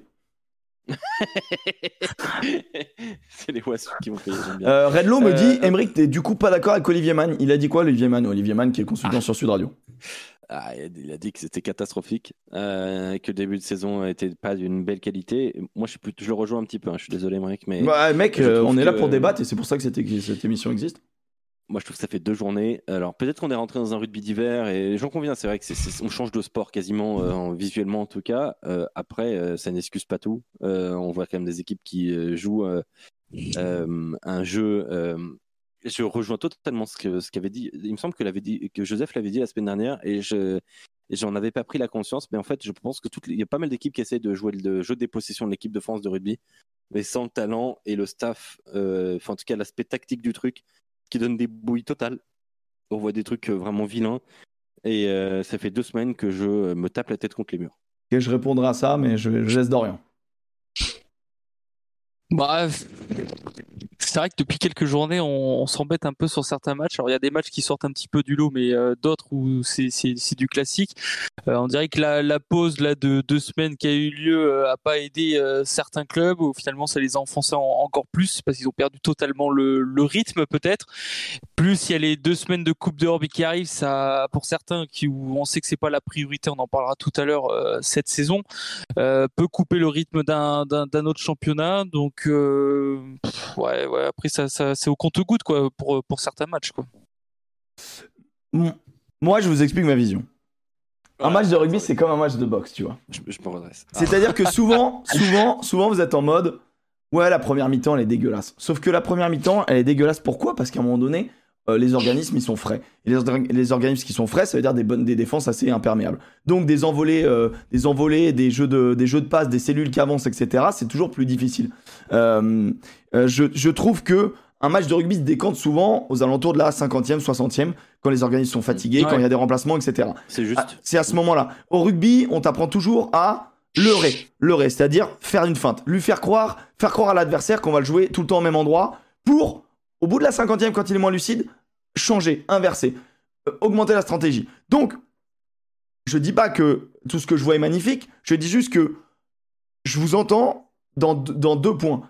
Il y a des erreurs techniques qui euh, sont surprenantes, mais moi, pour moi, les erreurs techniques sont en mode highlight de rugby, ou peut-être qu'on a passé un cap dans le modernisme, où ça veut tenter du offload à tort, ça veut tenter de la belle passe, ça veut tenter du beau jeu au pied, ça veut tenter de la grosse percu de plus en relevant le ballon tout seul. Il y a des attitudes individuelles qui engendrent du déchet, ou un plan en de train jeu dire que notre, notre, nos joueurs sont pas assez techniques. non, je suis en train de dire que certains joueurs qui, euh, qui euh, peut-être euh, font des erreurs techniques par envie de trop. C'est le mieux et l'ennemi du bien. On veut trop en faire, et donc du coup, euh, parce que nos joueurs sont quand même assez techniques, je trouve, dans le top 14. Euh, on a quand même des highlights qui sont pas dégueulasses. Mais ce que Ah, je veux dire, ouais. c'est qu'il y a ça, qui peut-être que techniquement, il certains joueurs ne sont pas au niveau, et du coup, ça, ça fait un petit gloubi-boulga. Et deuxième point, peut-être que certains staffs n'ont pas un jeu assez ambitieux, euh, ou n'ont pas la capacité d'avoir un jeu assez ambitieux. Et c'est deux trucs oui, différents. Il y a une contre-lecture à ça. Il y a une contre-lecture aussi à ça. C'est peut-être que si les joueurs tentent des choses qui, euh, euh, qui sortent du cadre, c'est parce que le cadre est trop restrictif. Il y a, il y, a des- il y, a des- il y a des clubs qui sans doute leur disent suis ça, sinon tu te fais, tu te fais niquer. Euh, je, Ah oui. cro- je crois qu'en top 14, on parle quand même de l'élite des joueurs de rugby et que ces mecs-là ont tous du 1 au 15, du 1 au 23, comme vous voulez, du QI rugby quand même, à un certain niveau et, et, euh, et sur une durée plus ou moins élargie. Ce que je veux dire par là, c'est que des fois, on est en mode très critique sur le niveau d'un match qui, certes, est pas forcément flamboyant, mais en fait, le rugby, des fois, la stratégie marche pas. Et il faut accepter ça. Des fois, il y a des combats de boxe où tu t'emmerdes pendant 8 rounds et le 9e round, c'est un festival. Et ben, je crois que le rugby, est... il y a un parallèle à faire avec la boxe et que des fois, pour avoir un round magnifique, il faut qu'on accepte d'avoir 6 rounds dégueulasses de stratégie, d'analyse. Et peut-être peut-être hein. peut-être que je me branle trop sur le rugby. Et ça, c'est fort probable. Ça, ça peut s'entendre. Mais-. Moi, j'aime bien voir quelle stratégie défensive est opposée à quelle stratégie offensive. Et typiquement, le match Toulon-Racing, c'est incroyable comme le, Ra- comme, euh, comme le Racing a mis une pression pire. hein. au même endroit. Et comme Toulon, ce pourquoi on dit qu'ils ont fait un mauvais match, c'est parce qu'ils n'ont pas trouvé une solution qui, pour nous, dans notre télé, était assez évidente, qui était de les jouer 15-15 large-large pour essayer d'étirer cette défense très agressive au centre. Et Sur le terrain, c'est difficile. sur le terrain, c'est plus dur. Et encore faut-il avoir les joueurs avec la capacité pour faire ça. Quand euh, Saint-Zel, Rabu, euh, Smiley, j'ai pas envie de tomber sur Smiley, mais quand t'as quand t'as des joueurs là qui sont un peu en méforme, plus un pack pas dominant, c'est plus compliqué. Donc euh, voilà, donc, donc euh, voilà, moi je moi, moi je, je trouve pas que ce soit si dégueulasse que ça. Je trouve qu'on est un peu dans la continuité du 15 de France où on nous a offert du beau rugby et qu'on devient très exigeant. Et là, on est dans du rugby d'hiver, les gars, et il va y avoir moins de points. Et moi, je préfère. Enfin, moi, j'aime bien quand même le rugby que je vois. Euh, J'ai bien aimé la construction du match de Bordeaux. Comment, comment petit à petit prendre le dessus sur Brive et finalement écarter Brive largement. J'ai bien aimé le match euh, de Bayonne contre le Loup. J'ai bien aimé le match de Montpellier. Et j'ai bien aimé la stratégie du Stade français. du Stade français en deuxième mi-temps contre La Rochelle, où en fait, Para, il a juste tué les Rochelais à base de Oui, jouez chez vous, les mecs. On est devant au score, jouez chez vous. ça te rappelle rien, ça? Et ça me rappelle juste la meilleure stratégie du rugby. Qui est, qui est... Le rugby, c'est gagner du terrain. C'est jouer chez l'autre. Alors attends, du coup, si je te suis, euh, tu parles de round the box et tout, donc déjà, bon, bah, ça va nous renvoyer à quoi À mars pour faire des pour faire euh, les études de ça. Donc euh, on verra si en mars, du coup, on, a évolué là-dessus. Non, non, round the box pour, moi, pour moi sur, sur 80 minutes de rugby. Sur Ah, un seul match. Pas. pas Ah, euh, parce que, parce que- parce que- Pas sur une saison. Ah, parce, que, parce que moi, ça fait quand même 12 journées que je me fais chier. Euh, 12 enfin, quasiment 12 Non, arrête. Il y, en a, il y en a eu quelques-unes de très bien, mais alors vraiment, il y a globalement. Arrête, il y a eu genre la problème de dixième journée ou la difficulté. neuvième journée, on était en mode, bon, Ouais, quelle elle- journée elle de ouf et tout. elle- ouais, elle, elle était bien, mais, mais globalement, si tu fais un, un calcul au total, euh, c'est pas, c'est pas royal. J'ai juste une question à vous poser. Est-ce que pour vous, le rugby actuel vous plaît? Est-ce que vous avez vu, par exemple, un bon rugby international pendant euh, les tests de novembre? Moi, j'ai pas pris mon pied, par, par exemple, pendant les tests de novembre. Mais je sais qu'il y en a qui ont trouvé que c'était super. Toi, je vais demander, je vais demander au chat parce que moi je suis un peu dans ma bulle et j'ai une manière de voir le truc et on a tous une manière de voir différente et ça je le conçois totalement. Moi je vous exprime juste ma manière de voir et comment je prends du plaisir à regarder même des fois des matchs de merde en fait. Mais je comprends que ce soit pas le cas pour tout le monde. Dorian, euh, je t'ai pas laissé parler mais euh, non, non, non, mais je, je, je t'avoue, bon, pour le travail, tu regardes quelques matchs qui t'intéressent. Bon, moi, par rapport à l'UBB, tu regardes toujours le prochain adversaire, etc., etc., pour euh, analyser, pour préparer ton match, etc. Mais c'est vrai que depuis quelques semaines, euh, t'as des affiches qui te font rêver sur le papier et que, au final, t'as pas envie de, trop de regarder parce que tu t'ennuies vite euh, au bout de 10 minutes de jeu et tu sais que ça va pas te décanter ou alors il faut que tu attendes vraiment euh, la fin. C'est vrai que des fois tu prends, tu te dis, putain, je vais passer peut-être une bonne soirée rugby à regarder un beau match. Et tu te dis peut-être que j'ai perdu deux heures de ma vie quoi à, à regarder à regarder une, une purge ou un match euh, assez assez difficile. C'est vrai que peut-être sur certaines rencontres tu prends moins de plaisir euh, qu'avant peut-être. Peut-être. Après, est-ce qu'on n'attend pas non plus à avoir un spectacle de 80 minutes où euh, il y a énormément euh, de fractures défensives dessus, euh, où tu veux voir, euh, c'est ça, où tu veux un- les trois quarts jouer, accélérer, machin, etc., voir des, des scores euh, incroyables. Euh, si tu vois un 9-6, euh, peut-être que voilà, ça arrange les équipes 9-6, mais pour le spectateur, euh, ça l'arrange pas. Mais c'est pas pour autant que le public va quitter les stades, tu vois. Attends, attends, attends, je vois des trucs dans le chat. Chummy qui nous dit le dernier match international c'était Lyon-Nouvelle-Zélande en 2016. Mec, Angleterre-Nouvelle-Zélande demi-finale de Coupe du Monde, si c'était pas un match exceptionnel, je sais pas ce que c'était. Arrêtez de dire n'importe quoi, s'il vous plaît. Même le France-Irlande, il était incroyable. Arrêtez, arrêtez. Enfin, là vous, là vous forcez, vous forcez. Pardon Dorian, je t'ai coupé, mais il y a des trucs qui m'énervent moi. Forcez pas. Le, son- Non, le non, sondage est là, dire- le sondage est là. C'est pour dire que malgré qu'il n'y ait pas de, de, de spectacle sur le terrain, le spectateur l'emballe, euh, qui vient avec ses potes, euh, qui s'en contrefiche un petit peu euh, du rugby, va quand même venir au stade parce qu'il veut profiter un moment. Mais c'est vrai que pour le, le puriste ou machin, tu peux te dire bon, euh, Mathias, Mathias, mais Mathias vois- il, est, il est en soutien avec toi, Dorian. Il dit Dieu sait qu'on a, qu'on en a vu des purges tous les deux. Mathias Merlot, euh, correspondant à, à Toulon euh, pour euh, le Middle, Sud Radio et d'autres. D'ailleurs, je suis désolé. Fort. Moi, hier, la première période, elle m'a fait chier comme pas possible. Mais la seconde, j'y ai pris beaucoup de plaisir. Parce que j'ai vu une équipe du Racing euh, avoir la récompense de son travail. Et je trouve Merci, qu'il y avait Alex. une certaine logique là-dedans. Tu me pousses dans. Tu, tu, tu valides le, le raisonnement que j'ai. Oui, mais qui, mais qui mais ne marche pas sur tous les matchs. J'ai conscience. Voilà, c'est ça, c'est ce que je te dis, c'est que ton raisonnement, je l'entends très bien, mais euh, parfois, quand ça fonctionne pas, du coup, il y a une frustration qui est horrible. tu vois En, en fait, c'est Euh, soit la fatigue, celle- mais soit, soit une équipe prend le pas sur l'autre, euh, soit une équipe arrive à contrer la stratégie de l'autre. Et c'est là où je trouve le rugby génial. C'est qu'à un moment et tu donné, vois, la boucherie Ovalie, t'as vu ce que je t'envoyais ouais, ils ont mis euh, Ils au niveau international, il y a que Bayonne qui sait jouer au rugby en ce moment. il dit on est, la, on est la meilleure équipe au niveau international alors qu'on a que Bayonne qui joue bien en top ça. 14. Ouais, c'était marrant. y a- tu vois, bah, c'est pour déconner évidemment, mais, mais euh, l'idée, l'idée derrière ça, euh, me, je, je la comprends un peu aussi, tu vois. Et Pau, parce que Pau, euh, j'aime bien, j'aime beaucoup ce qu'ils font euh, globalement, mais C'était un, un show de peut-être match. dans le bus, hein, parce que Allez, le bus du top 14, ça part. Le bus du top 14, Non, je rappelle le, hein. le concept pour ceux qui. euh, et alors que le sondage va bientôt se terminer. Vous pouvez voter sur le chat, c'est très simple. C'est en haut, vous avez juste un petit truc déroulant. Est-ce que vous prenez du plaisir à regarder du rugby en ce y a- il y a moment quand même des amoureux Oui, de rugby. hein, un peu plus dis, du hein. tout. Ça c'est beau. Mais- bien. En fait, en, en fait, je peux comprendre parce que tous les matchs peuvent pas être beaux, c'est pas possible. Il y a des matchs de merde. oui, oui.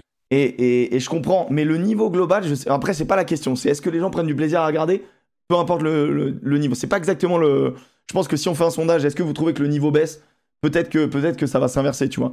Euh, mais donc, du coup, attendez, arrivée du sondage, donc les gens prennent du plaisir à 61%, peu à 38% et plus du tout à 2%. Bon, bah, c'est des choses qui, qui évoluent. Moi, j'ai énormément de matchs par rapport à nous et forcément, vous êtes plus facilement blasés euh, que nous qui regardons 2-3 matchs par exemple par semaine. C'est aussi une très bonne. euh, c'est très juste Oui. ce que tu dis. C'est très juste. Oui, c'est parce que c'est vrai qu'on s'en coltine tellement qu'au bout d'un moment, on peut arriver un peu à satura- saturation. euh, Je... euh, Des fois, t'as envie de voir autre chose, des fois. Des fois, des fois, la Coupe du Monde fait du bien. hein. Mine de rien, Coupe du Monde de foot, on peut souffler. Ouais, ou, ou quelque chose qui a rien à voir avec le sport aussi. Tu te poses, tu dis, ah, putain, on fait une soirée sans sport aussi. Ouais, je vois ce que tu veux dire. Des, des petits- des films coquins. Coquinou. Non, mais, non, mais en vrai, au moins, il y a du rythme, bien que d'aller au ciné, etc., ça fait du bien. Mais du coup, la Coupe d'Europe, euh, j'ai hâte de voir ce qu'on va voir parce que ça se trouve, on va rentrer dans un truc totalement différent où ça se trouve, on va imposer notre loi de la dépossession. Attends, attends, attends, on, on y arrive. Mais en vrai, moi, je crois qu'on fait une fixette sur la dépossession qui est vraiment. Hein, je pense qu'il faudrait. Je crois qu'on fait une vraie fixette de la dépossession. Mais, mais on verra, on verra, on verra, on verra en Coupe d'Europe. Euh, Ah, le biathlon, bien sûr, le biathlon, c'est mon quel bonheur. Euh, le concept du bus du top 14, euh, je le rappelle pour euh, ceux qui, qui nous découvrent ce soir, c'est très simple. En gros, on fait une métaphore d'un bus du retour d'un- match de rugby. On détermine la meilleure équipe, en gros celle qui a marqué le plus de points entre guillemets au classement ou alors au niveau du moral, qui fait la fête à l'arrière du bus. L'équipe qui, au contraire, fait la gueule à l'avant. Euh, le euh, pilote du bus qui n'est autre que bah, ce qu'on estime le joueur qui est sorti du lot euh, cette, cette semaine. Et enfin celui qui rentre à pied, qui est le joueur qui a fait soit la cagade, soit qui a pas vraiment aidé son équipe. Les copains, on démarre par qui est à l'arrière du bus. On donne chacun une proposition. Si on tombe d'accord, on tombe d'accord. Si on tombe pas d'accord, on vous donne le vote. Voilà, c'est vous qui avez le dernier mot. Qui est à l'arrière du bon. bus Qui fait la fête, messieurs dames? Euh, Alex, ouais, vas-y, Je laisse Dorian parler en premier. Parce que j'ai une hésitation entre deux clubs, c'est pour ça. Je comprends. Bon, je, je- je vais mettre l'aviron bâillonné euh, parce que on rappelle sixième guichet fermé quand même. Alors euh, c'est pas nouveau, mais t'as l'impression qu'il y a un, un re-engouement qui est en train de se réinstaller au sein de, de, de ce club de l'aviron bâillonné. Euh, Est-ce que c'est l'effet parce qu'ils arrivent bien cette saison en top 14 et que tout le monde veut aller voir? Mais je trouve qu'ils ont réussi à, à battre une équipe de Lyon qui commence à baisser de régime quand même depuis quelques quelques journées. Je pensais qu'ils avaient passé un cap euh, après un match, je sais plus contre qui, où ils avaient bien gagné. Je pensais qu'ils avaient passé un cap et qu'ils allaient s'installer un petit peu dans dans ce top 3-4 peut-être euh, et essayer. Finalement, l'avion bayonnais, ben elle bat Lyon, elle bat l'UBB, elle bat le Racing, elle bat Toulouse euh, à, à domicile. Je pense qu'aussi elle a battu La Rochelle, si je me trompe pas, à domicile. C'est vraiment une forteresse euh, dans, dans ce dans ce genre d'OG. Et l'avion bayonnais qui est quand même euh, promu pour l'instant fait fait son bout de chemin et, a- et arrive à à gagner presque tous ses matchs à domicile. Donc euh, encore une fois, voilà, gros Ils gros sont travail à domicile? de, de Grégory Paita. Ah bah, Euh, Je sais plus. Ouais, invaincu. Bon, le, le chat va nous le dire hein, en Invaincu. 2-2. Invaincu, Invaincu à domicile. Euh, Toulouse, euh, ils ont battu Clermont, euh, ils ont battu Lyon, euh, ça, ça commence à chiffrer. Ouais, c'est fort. C'est fort. très, Et, très fort. et, et, euh, et en produisant du rugby. Et c'est sympa à regarder. l'arrière- à l'arrière, je mets le Racing. Ok. je mets Bah, le Racing pour moi. parce plus un. que- je mets le Racing aussi. Parce que, euh, parce que j'ai posé une question qui était, euh, qui était totalement euh, déplacée euh, avant le match, qui méritait peut-être de se poser, mais moi pour le coup je l'ai vraiment posé. Est-ce que le staff du Racing 92 respecte le top 14 On, a- on s'est posé la question Ah. hein, avant, avant le match. Bah, la réponse est oui, parce qu'en fait, bah, quand tu mets des, des jeunes, ok, tu mets une équipe remaniée, tu mets des jeunes, ainsi de suite. Mais après, il y a les joueurs et puis il y a ce que tu en fais. Et euh, quand tu vois le- la préparation, le degré de préparation du, du Racing 92, euh, tu sens qu'ils ont énormément taffé à la vidéo, que le plan, il a été déroulé, il a été suivi, que les joueurs étaient concentrés. Euh, et en fait, à la fin, je suis à la, à la fin du match, je me suis dit, Sondage. eh ben en fait, bravo. Juste bravo. Ouais, en fait, en fait, ce qui s'est passé, c'est que moi, pourquoi je l'aimais, c'est que ouais, on parlait d'une équipe bis. Moi aussi, j'étais un peu surpris. Attention, une belle équipe bis. hein, on n'est pas comme on, Oui, est des observateurs de rugby. On, on sait très bien qu'il y avait des beaux joueurs, mais il y avait que trois joueurs euh, titulaires. Euh, je crois qu'il y en a trois, trois joueurs similaires à euh, la dernière victoire. Donc c'est quand ça. même un énorme roulement. Et quand tu vois la capacité au Racing d'aligner deux équipes ultra compétitives et surtout très cohérentes dans le dans le comment ça s'appelle dans le hum, merde le ah, le sens du jeu, pas le sens du jeu, le. Ah non Le, le, le, le, le mouvement général. Le- leur mouvement général, merci. Enfin, pas merci, personne m'a aidé, mais, euh, mais très bien. On est plusieurs de ma tête. Euh, dans le mouvement G, je trouve que, je trouve que c'était hyper cohérent. Et, euh, Et le, le- le- défensivement, c'était c'était fort et mené à la, à la baguette par un joueur qui a touché peu de ballons, mais qui a pas besoin d'en toucher beaucoup, qui est Gibert en ce moment, qui est vraiment très très fort. Ah ouais. Il nous glisse un ballon, mais alors dans la meilleure des zones, au meilleur endroit, et il a après le, le dieu du rugby qui lui favorise, enfin qui lui offre le rebond à Clemen, qui offre le rebond à Clemenza, qui est un moment ultra important. Et en fait, c'est là où tu vois un grand joueur, c'est quand il sort le bon geste un moment important. C'est pas genre juste il sort un bon geste après deux minutes de jeu. C'est à deux minutes de jeu, c'est très bien de sortir un truc exceptionnel. Mais c'est le moment où tu commences à rentrer dans le dur, quand t'as tes adversaires qui te recollent au score et que toi tu sors ce geste-là à ce moment-là, alors que tu viens de subir, c'est sublime. Et, ça, et ça sanctionne énormément l'adversaire. Et donc, du coup, euh, le Racing a été très impressionnant.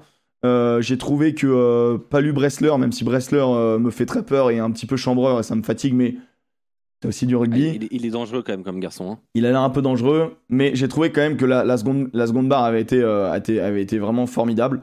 Et euh, Chouznou avait été assez, assez, assez fort. Diallo, euh, malgré son, euh, son, son, son carton, était quand même, sortait quand même un très gros match. Donc non, non, vraiment, j'avais, j'ai bien aimé cette équipe du Racing avec normalement des remplaçants. Quoi. Et c'est ça qui est assez impressionnant. Ouais, et Iri Barren, hein, il a fait un beau match aussi. Hein, Sur courant un peu alternatif au début, Ah, moi j'ai bien aimé. quand mais, hein. ah, mais force est de constater que ça. Moi, je moi me suis dit, euh, Iri Barren à La Rochelle, euh, tu vois, je suis pas contre hein, quand même. Hein. À ce, si à ce Il arrive. euh, il arrive. Ouais. J'espère que Brester, ça joue la coupe. du- N'hésitez pas à voter, les gars. C'est vrai C'est- que, Ah, c'est voté, c'est voté, c'est voté. C'est le Racing qui a gagné. Le Racing qui a gagné. En fait, quand on est tous d'accord, du coup, je- j'enchaîne. Iribarren, talent gâché. Gâché par qui? J'espère que Bresler ça va jouer à la Coupe du Monde avec la Namibie, mais je crois que oui, non. Oh bah Yonk, euh, il faudra pas le croiser quand même. Un premier match, faut pas le croiser. hein. Ah, ça- Euh, ça peut fatiguer. que- Mais les Namibiens, c'est pas le premier. hein. Il y en avait eu un autre, comment il s'appelait? Burger, qui était Ah, dans chaque, euh, sans chaque, nom. chaque burger? Burger? Non, mais non, mais Chat y a- burger, il était, c'était autre chose. Mais il y avait un autre burger. C'est pas Jacques Burger. Il n'y avait pas Jacques et Schalk. Et, C'est- je sais pas, il y en avait. Il y avait un burger. Mais, mais en même temps, j'adore ça, donc forcément. Les burgers? Je comprends, moi, Ouais. Euh, burger de des- Saracens. Hamburger, bien joué. Jacques Burger, Jacques Burger, bien joué. Jacques. Marguer. Qui va à l'avant du bus? Qui fait la gueule? Qui pleure? Qui est larmoyant? Qui est triste? Qu'est-ce qui se passe? Euh, Dorian. Euh, alors c'est vrai que cette saison c'est pas une équipe que je regarde assez souvent. Je crois que c'est le deuxième match que j'ai regardé de, de, de leur part. Euh, le premier pour préparer le match que j'allais commenter euh, de l'UBB c'est Brive hein, parce que il y a c'est c'est chaud quand même. hein. C'est chaud Brive. hein. On parlait avec euh, notamment euh, Benjamin Pommier que vous connaissez, journaliste à la montagne. Il nous disait en avant-match. euh, ouais, ah bah il nous disait hier, les gars, attendez-vous à avoir qu'une seule équipe sur le terrain. Et je me suis dit bon, peut-être qu'il exagère un peu. J'avoue, j'ai pas regardé hein, vraiment tous les matchs de Brive. Je me suis dit bon, quand même Brive, euh, c'est quand même. C'est pas moi, hein. j'ai pas dit Brive. hein. Euh, je- quand même me désinscris, c'est pas moi. Non, tu vois, je me dis c'est quand même une équipe costaud. Euh, nous, dans notre émission du GC, on a reçu Paul Abadi qui nous disait bon, en mêlée, on peut déstabiliser cette équipe de l'UBB. Bon, euh, je sais pas où est-ce qu'il a vu ça. Il a dû voir des images d'il y a deux saisons. Par contre, en touche, ils ont bien embêté euh, Bordeaux-Bègles défensivement avec Esteban Abadi une nouvelle fois. Il manquerait plus qu'il soit mauvais en touche quand même, Euh, avec Arnaud Mella en coach hein, quand même. Euh, ouais, ouais. Donc voilà pour Brive. Euh, les conférences de presse d'après-match de la part d'Armela et de Saïd étaient lunaires. J'étais euh, surpris d'entendre bah, qu'il n'y avait rien dans leur discours, qu'ils ne savaient pas quoi dire. Il y avait rien. Saïd Iresh quand même qui met un petit sac au jeune qui était plutôt performant, je trouve. Le jeune Ah bah, Carbono et, le jeune et- Carbono, moi je le trouve euh, intéressant quand même. Hein. est intéressant. Ouais, il s'en sort, hein. et- et pas aussi, hein. quand même du tout, hein. Ah, franchement. Donc euh, il paraît que le projet de Brive tournera entre guillemets de ces jeunes d'après Benjamin Pouillet de ce qu'il nous disait en, en avant-match. Et je me pose des questions sur cette équipe de Brive, qu'est-ce qu'elle va, comment elle va s'en sortir? Et tu te dis qu'il y a la Coupe d'Europe entre les deux matchs. euh, Ouais, ça va être compliqué pour. Ah, là, la il commen- pour, il commence euh, déjà à être un peu lâché quand même, euh, nos amis. hein. Il y a Dans- 5 points d'écart. euh. Ouais, ah bah voilà, ça commence. Et Dorian, juste pour confirmer, on s'est pas appelé avant l'émission et je ne t'ai pas dit de choisir Brive. Non, non, non, non, non, sincèrement. Non. Après, je le redis, hein, j'ai vu Je confirme. matchs. parce que, non, mais parce que, Je confirme, euh, je confirme, parce je que confirme. Euh, Parce que sinon, j'ai encore avoir des problèmes, moi, tu sais. Non, c'est parce que je veux, Avec les bosser- grévistes. je veux plus bosser à Sud Radio, donc euh, je. Voilà, je T'as vu- voilà. T'as vu, les, t'as vu les stats, Alex, que je t'ai envoyé? T'as quand même voté Oui. 5 fois sur Brive sur 8. oui, oui, oui, oui, oui. mais- bah, tu vois, euh, bah, une petite sixième alors. Euh, non, je rigole, je rigole, je rigole, je rigole. Je sais qui tu vas mettre, Alex, je sais qui tu vas mettre. Ouais, pas aujourd'hui, mais juste un petit mot d'ailleurs pour les brivistes. On a, j'ai- j'ai- on a vu votre pétition et elle est bien faite, elle est bien rédigée. Euh, Il y a une pétition euh, contre le contre l'équipe dirigeante et les arguments que vous avancez euh, ont été salués hier avec Benjamin Pommier, le journaliste de la montagne, parce que bah il y a des pétitions connes où on dit vous êtes nuls, c'est catastrophique, et puis il y a des pétitions où bah, on pose des vraies questions et on a envie d'avoir des réponses. Et euh, bah, il y a déjà plus de 2000 signatures, ce qui au, au regard du nombre de supporters de Brive, c'est déjà vachement bien. Donc euh, donc euh, voilà. On, on Mais, mais, mais ça aussi, on pose la question à Paul Abadi, les joueurs ne sont pas au courant de cette pétition qui était sortie. On, l'a- possible. pétition était, sortie jeudi, nous on l'a eu dans l'après, on lui pose la question, il fait sincèrement, je suis pas au courant de cette pas- pétition, je vais regarder. Et Arnaud Mella euh, qui, qui botte à côté sur, sur ça, quoi. Ah, mais ils sont au courant, c'est pas possible autrement. Euh, on a- on a- ils ont parlé que de ça à Brive. Non, non. Bon, bah, bon, heureusement qu'il y avait La Rochelle, hein, parce que sinon euh, c'était pour Brive. mais euh, non, plus sérieusement, euh, la, La Rochelle, euh, La Rochelle. Là, euh, là, là, j'en- j'entends bien qu'il y a une équipe à l'extérieur et une équipe à domicile, mais là, c'est pas possible de cette équipe de La Rochelle. J'entends bien qu'on a fait tourner un petit peu. euh, pff, non, là, euh, j'ai même pas envie de trop, trop m'exprimer dessus. euh, c'est un des pires matchs que j'ai vu de La Rochelle depuis que je suis ce club, donc ça fait plus, plus de près, près de 15 ans. Et, et celui-là, celui-là, il m'a énervé et rien que d'y penser, ça me, ça m'énerve encore. Donc, Surtout que t'es devant à un moment donné quand même. Ouais, ouais, t'es devant offert par le Stade français. Il faut pas non plus leurrer. Les 14 points euh, de La Rochelle, c'est un, essai offert par le Stade français, trois, fautes criantes des, des Parisiens. Et puis derrière, bah, La Rochelle, mais catastrophique sur 60 minutes. Et la seconde période, elle est. oh, elle est euh, Mais en fait, qu'un club comme La Rochelle ne soit pas capable d'inverser la pression d'un excellent Morgan Parra, je le dis bien, d'un excellent Morgan Parra, Ah, il fait le match. hein. c'est pas possible. Parce que, en fait, euh, normalement, tu as les ressources justement pour contrer ça. Et si tu les as pas, c'est que t'es pas au niveau. Mais tu sais que l'équipe, elle est pas dégueulasse quand même. Hein. Botia, Ah Soteni, ah Dulin. Astoy, Bergeon, Aldrit, euh, Piquet, Lavo. Bourgarit, Wardy. Il y, en a quelques-uns qui pourraient rentrer à pied quand même. Euh, mais, euh, mais donc, euh, donc, donc, donc voilà, bon, bah, match catastrophique. et comme le dit si justement Greg Aldrit, bah, on sait qu'on va rebondir la semaine prochaine. Mais enfin, la- la- lors du prochain Il avait l'air mais- saoulé, Aldrit, je sais plus, sa déclaration Ah, était pas mal du il tout. Était, il, était, il était bien saoulé, ouais. Il était bien saoulé, on se dit des trucs, on respecte pas. Bah, voilà. Elle a Écoute, déclat de serein aussi, qui est pas mal. Et, et- et je me permets, tiens, euh, La Rochelle deuxième avant ce, cette journée, ça montre quand même qu'il y a, pour moi, c'est, ça reflète encore une fois que il y a peu de concurrence au Stade Toulousain quand même actuellement euh, dans ce championnat de Bah, top 14, peut-être qu'on l'a cité c'est juste La avant. Rochelle la deuxième. Peut-être qu'on l'a cité juste avant, la concu. hein. C'est peut-être. C'est- c'est- Non, mais non, c'est peut-être le Racing. C'est peut-être le Racing. C'est peut-être le, c'est peut-être le Peut-être le Racing, ouais. En tout cas, les clubs La parisiens qui vivent bien. hein. Ouais, Ouais, bah ouais. c'est vrai. Euh, En même temps, le Stade français fait un match sérieux. hein. Enfin, a pas De ouf. dire. hein. Non, mais mec, euh, moi je trouve, qu'il- je trouve que justement, euh, la deuxième mi-temps, la, la manière d'asphyxier La Rochelle m'a beaucoup surprise et était une très très bonne stratégie. Par Et contre, par- euh, bah, voilà. Qu'est-ce qui amène par euh, Stade français? Bah voilà, euh, vous avez la réponse. ah ouais, bah, Des il- victoires bonifiées. mais franchement, ouais. Et par contre, le le numéro 10 du stade, je suis toujours pas convaincu. Ouais, je sais. Bah, Euh, ouais, je euh, comprends. Bah, Même s'il met euh, aussi un, joli petit par-dessus pour le coup, mais De toute façon, euh, il va les Henry qui arrive et puis et puis et puis voilà et puis. et puis on verra quoi. et bah, euh, je sais que dans le chat ça veut Toulon, mais je vais pas mettre Toulon. Euh, moi, je suis désolé, je suis un peu un mec qui joue à l'affect et il y a des trucs qui m'énervent et, et je vais mettre l'USAP. Euh, je mets l'USAP en... à l'avant parce qu'ils m'ont énervé. Parce que j'ai L'USAP, trouvé que c'était pas respectueux. Ouais, ok, ils vont jouer à Toulouse. D'accord. Ils vont jouer à Toulouse, ils tombent sur un super Ramos, etc. Mais il n'y avait pas un super euh, stade non plus. au- Enfin, un stade, stade toulousain, je parle. Euh, J'ai j'ai pas trouvé. En gros, ils ont tout donné dans le match. Et je trouve. euh, je- je- je- Dans le sens, ils ont tout offert. Ouais, c'était Noël. Mec, ils ont. Attends, faut que je, faut que je regarde peut-être des stats, Pour, tu pour vois. toi, ils ont pas fait, ils ont pas joué sérieusement? Ah, euh, j'ai détesté leur match. J'ai trouvé Ah, scandaleux dur, leur hein. match. Euh, J'ai trouvé combatif moi. Ouais, et bah j'ai pas trouvé le l'USAP combatif comme d'habitude. Euh, je, je, sais, pas comment l'expliquer, c'est un sentiment, peut-être un peu injuste, peut-être, Mais voilà, moi, je suis un ressenti comme ça. Euh, je les ai trouvés euh, pas respectueux pour le coup. Il y, a, beaucoup trop d'actions où ils sont en dilettante. Il y a des. Tu vois, quand à un moment donné, Ramos s'amuse à faire deux petits par-dessus à un moment donné, mais c'est pas normal, tu vois. Genre, la couverture, elle est où? Et quand il te le fait 800 fois dans le match, ou quand, ou quand il y a personne pour jouer sur pour le, pour le, pour le stopper, je comprends pas. attention, Ramos on fire, d'accord, mais je sais pas, j'ai pas aimé leur match. J'ai j'ai pas aimé leur stratégie défensive. Je trouve qu'ils sont ils ont pas été impliqués en fait. Je les ai pas moi au contraire, je les ai pas sentis impliqués. Et euh, quand je regarde les stats, du coup, il y a que 17 plaquages ratés sur 130, c'est pas non plus euh, incroyable. C'est même plutôt C'est hein. très OK et tout.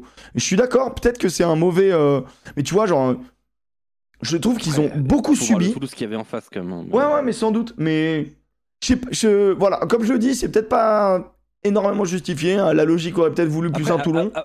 Après, attention, on n'est pas là pour dire euh, que tel a été moins. C'est un ressenti un peu propre pour moi, pour le coup. Hein. Voilà, quand on fait un bus, c'est un ressenti perso. Voilà. Mm. Euh, euh, tu vois, Perpignan, par exemple, fait un 100% en touche, mais fait, mais fait 50% en mêlée. Ce qui est pour moi embêtant quand même. Euh, là-dessus, je te rejoins. Quand tu perds la moitié de tes ballons en mêlée fermée, c'est compliqué quand même dans, dans, une partie. Mais il y a un 100% en touche. Bon, après, c'est un 8 sur 8, hein, c'est pas non plus colossal, mais. Mais, euh, mais, euh, mais voilà. Non, mais je comprends. Euh, après, je, vois beaucoup de gens qui nous disent pourquoi il n'y a pas Toulon? T'inquiète pas. ah bah ça arrive, ça arrive Toulon, ça arrive. Il y, a une autre case à, remplir. Ça arrive, rapidement, ouais. ah bah écoute, ça, va arriver tout de suite. Ton club, ton club arrive en attendant. Là, là, le vote est, le vote est engagé à chaque fois. Je mets une minute de vote pour que ça aille un peu plus vite, les copains. Ensuite, on va donc faire le pilote, le meilleur joueur de, la, de la journée, selon nous. En tout cas, celui qui nous a cabrié. Euh, tac, tac, tac, tac, tac, tac, tac. Ça, commence, commence, un peu Dorian. Euh, Dorian Emmerich, pardon. Ouais, bah écoute, euh, moi je vais pas être euh, très surprenant. Euh, le, je discutais avec le chat dimanche soir et je disais, putain, faudrait qu'on se fasse des awards de mi-saison, tu vois. Et dans la meilleure recrue, tu vois, bah moi je mets, je mets dans les meilleures recrues, je mets Abel Kufner. je mets dans les meilleures recrues, merde, je sais plus qui j'avais dit, et je mets Camille Lopez. Et, ouais. Et Camille Lopez, bah encore une fois, voilà, tu perds Germain, ça doit être un cataclysme. En fait, t'as Camille Lopez qui est sûr, mais qui est en, bonheur de rugby. Euh, Para, ouais, Para aussi, il est dans les, dans les super recrues. Ah, Roumat, voilà, c'était ça. J'aurais mis euh, Abel Kufner, ah Roumat, et, Lopez. Pour moi, dans les meilleurs recrues de l'année. Euh, pour le moment. Et Para, oui, mais, mais tranquillou. mais j'avoue, en tout cas, c'est La Rochelle qui est à l'avant. donc voilà, moi je mets Camille Lopez, c'est pas une énorme surprise. Et c'est pas que euh, il a mis deux drops, c'est cool, même si j'aime bien le concept. C'est qu'en fait, pourquoi tu mets des drops? C'est ça qui est intéressant. C'est-à-dire que un moment donné, il faut accepter que tu n'arrives pas à sanctionner une équipe et tu n'arrives pas à la mettre à la faute, mais tu n'avances plus. Et si tu n'avances plus, tu vas perdre le ballon, c'est toi qui vas le mettre à la faute. Et donc l'arme du drop est hyper intéressante. Et quand tu as un joueur avec la capacité, pour ça que des fois je disais, il faut avoir les joueurs avec les capacités pour faire des choses. Et, quand tu as un Camille Lopez, il sait tout faire. Et donc du coup, bah, il te claque deux drops. Et c'est pas genre il te claque deux drops parce que parce que ça fait bien. Il te claque deux drops parce que foncièrement, le loup défend bien. Et donc, du coup, bah, tu peux plus avancer plus loin. Et donc, il faut sanctionner. Ou alors, tu arrives à peine, boum, tu sanctionnes tout de suite pour revenir, pour dynamiser. Et je trouve ça hyper malin, hyper bien joué. Et, euh, et au-delà de ça, son... enfin, Lopez, c'est impressionnant. Hein. Par contre, Lopez, ce qui est marrant, c'est qu'en fait, c'est un peu un maestro dans le sens où il a deux plaquages à faire dans le match, il fait 6 passes, 24 coups de pied. C'est-à-dire qu'en gros, c'est un bombardier. en fait, Lopez. Non mais c'est un, un, non mais c'est franchement, mais moi j'adore l'histoire en plus. Tu sais, c'est un gars de qui est né à à, à Oloron, c'est un gars qui a grandi à Moléon, euh, donc c'est un c'est un, un gars de, de, la Soule qui a toujours été euh, qui a toujours aimé l'aviron. Le mec qui revient jouer à côté de chez lui et, en fait il porte le club quoi. C'est trop beau. L'histoire elle est trop belle. Je vois dans le chat Lopez et Ramos deux maestros qui règnent sur le top 14. Je suis assez d'accord que c'est deux joueurs qui ah sortent vraiment du lot sur ce début de saison. Et il y a des gens qui disaient, à la limite, je peux les comprendre, qui disaient ouais, pré-retraite et tout. ah ouais, incroyable. là, Camille Lopez, aujourd'hui, il a un niveau international. Hein. Par contre, ouais, mais alors, putain, j'allais dire, j'allais dire ça. J'allais dire, par contre, je, veux même pas, du débat. Euh. Je dis pas, non, je dis pas qu'il faut le ramener en équipe de France. Je dis juste que là, aujourd'hui, euh, tu le, si, si d'aventure il jouait en équipe de France, il donne, je pense pas qu'il dénoterait, tu vois. Mais tu sais qu'au moment où ils se font virer la doublette euh, para, para Lopez, ils se font virer pour l'extra sportif, pas parce que sur le terrain ils sont mauvais. Bah bien sûr. Donc on le sait très bien que c'est ces deux super joueurs. Maintenant voilà, maintenant je suis, maintenant, euh, maintenant ceux qui disent pourquoi c'est le meilleur 10 de, de France? doucement les gars. Vous avez tendance à pas oublier, à oublier euh, Jalibert et et euh, et Ntamak quand même, qui sont très très forts. Le, le projet de Bayonne qui est en train d'être mis en place, c'est monstrueux quand même. hein. C'est très Ah, très costaud. hein. L'arrivée euh, d'Arthur Eturier à l'annonce qui a été effectuée, ça aussi, c'est un. ça, c'est, c'est- je ne sais pas ce que ça va donner pour les, les futurs mois et saisons, mais c'est du très très lourd ce qu'ils font Bayern, hein, vraiment. Pour un promu, comme on, comme on dit sur le papier, euh, bravo, hein, beau travail. Donc voilà, Camille Lopez, eh ben moi j'ai, euh, j'avais un petit doute euh, entre euh, entre, euh, entre Lopez et tout ça, mais du coup je vais mettre un joueur que, que j'ai pas mal un petit peu attaqué ces derniers temps, c'est Romain Tamac, que j'ai trouvé. alors ça aurait pu être Ramos, hein, évidemment. Ouais, c'est marrant tu du, du, du- de ce match-là, mais je comprends. C'est encore une fois, c'est du feeling individuel. Ouais, voilà, tout à fait. Et, et en fait, il a, en fait, il, fait deux passes sautées splendides. Euh, il, en, fait une quand même. C'est une action d'essai totalement de. Enfin, je sais pas. Je l'ai trouvé bon. Je l'ai trouvé impliqué. Je l'ai trouvé. euh, euh, j'ai trouvé vraiment bah, le retour de, de Romain Tamac pour moi. Euh, J'étais très heureux de le voir à ce niveau-là. Et euh, ce que j'ai vu de lui m'a rassuré beaucoup euh, sur son niveau de jeu. Et euh, bah, la qualité technique, quand même, quand il est impliqué dans les actions offensives, il est, euh, parfait. Il fait pas d'erreur. Et euh, je trouve que ce Romain Tamac-là est vraiment terrible. Voilà. Ça me va. Et Dorian, tu vas mettre un autre numéro 10 euh, Est-ce qu'on va mettre les 3 10 français les plus forts du moment Bah, Mathieu, non, non, c'était Camille Lopez que j'ai mis. euh, 14 points sur 19 face à Lyon, deux drops claqués. euh, après, voilà, vous avez tout dit, euh, vous avez tout dit tout à l'heure. hein, ce, ce- c'est vrai ce- a ce mec est, est incroyable, quoi. Donc, euh, je, non, non, ouais, rien à dire. Ouais, non, c'est c'est- c'est plutôt, plutôt pas mal. Plutôt ok, donc vas-y, je vais lancer le vote. Mais c'est vrai qu'il y a 2-3 il y a deux, trois joueurs qui, euh, auraient mérité. euh, Là, j'essaie de lire un petit peu. Ils ont mis quoi? Tac, tac, tac, tac. Non, je vois pas trop. Ouais, Ramos aurait, mérité. Ramos, il fait un match aussi. Ah, moi, c'est ce qui m'a énervé, c'est qu'en gros, il fait ce qu'il veut. Il a fait ce qu'il voulait de, de Perpi. Je trouve ça ouf, en fait. Euh, De- Euh, rapidement, je voulais, euh, pour une fois, féliciter la seconde ligne de l'UBB qui était plutôt bonne, parce que d'habitude elle est catastrophique cette deuxième ligne. Euh, je trouve que le duo Caso-Marie a été plutôt euh, performant, et Douglas à un moment donné, il faut le virer ce type, hein, parce que deuxième jaune en deux matchs, euh, il apporte plus rien comme ce qu'il apportait il avant. est cata, hein. Il est cata cette saison, euh, Douglas. Voilà, c'était juste. euh, Delbouis, on- fait un bon match, c'est vrai. Très très juste, Delbouis Ah oui, fait un il bon match. bon match. ouais. Macalou, il je, je, je suis plus dubitatif personnellement, mais euh, en fait, Macalou, il fait des choses qui se voient. Euh, Et c'est et c'est pas forcément. Enfin, je sais pas, moi, je. Peut-être que je, peut que je l'ai dans le viseur, hein, mais euh, en vrai, je, je trouve qu'il fait des trucs qui se voient et je trouve que c'est un très bon joueur. hein.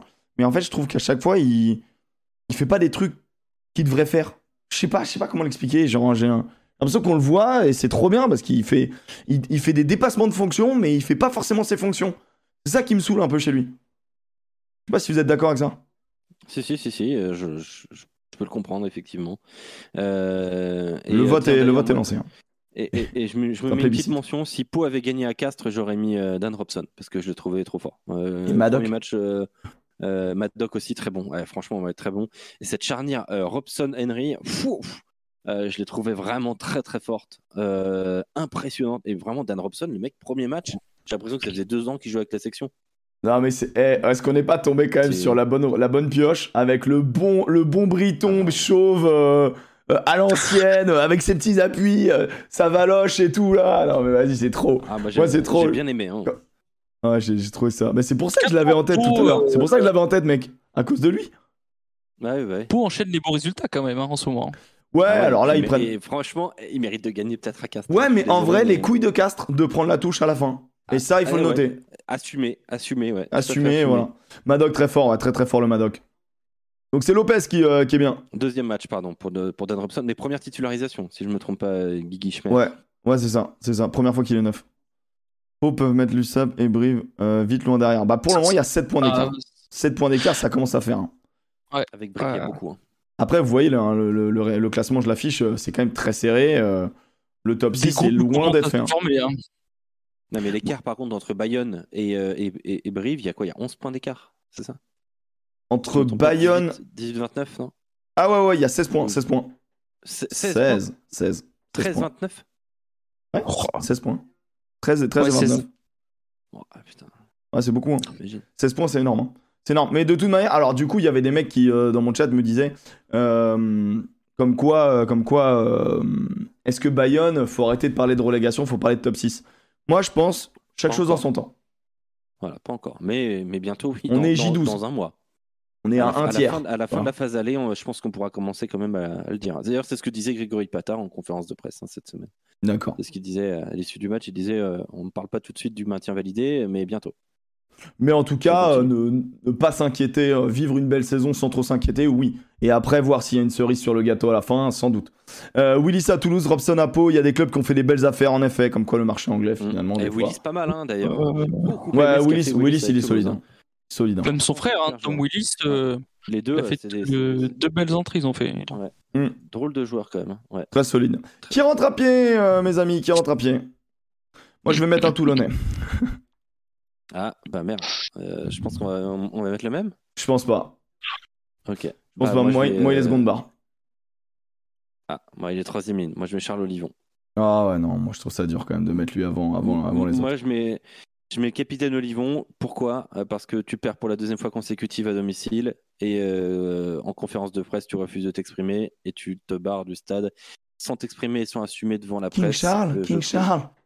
Je trouve ça, euh, je trouve ça pas bien en fait. Euh, je pense que c'est, euh, c'est dommage de la part de, de Charles Olivon qui euh, a, qui avait pourtant l'occasion, je trouve, d'asseoir son rôle de, capitaine de- du RCT s'il en a besoin d'être assis. att- Attention.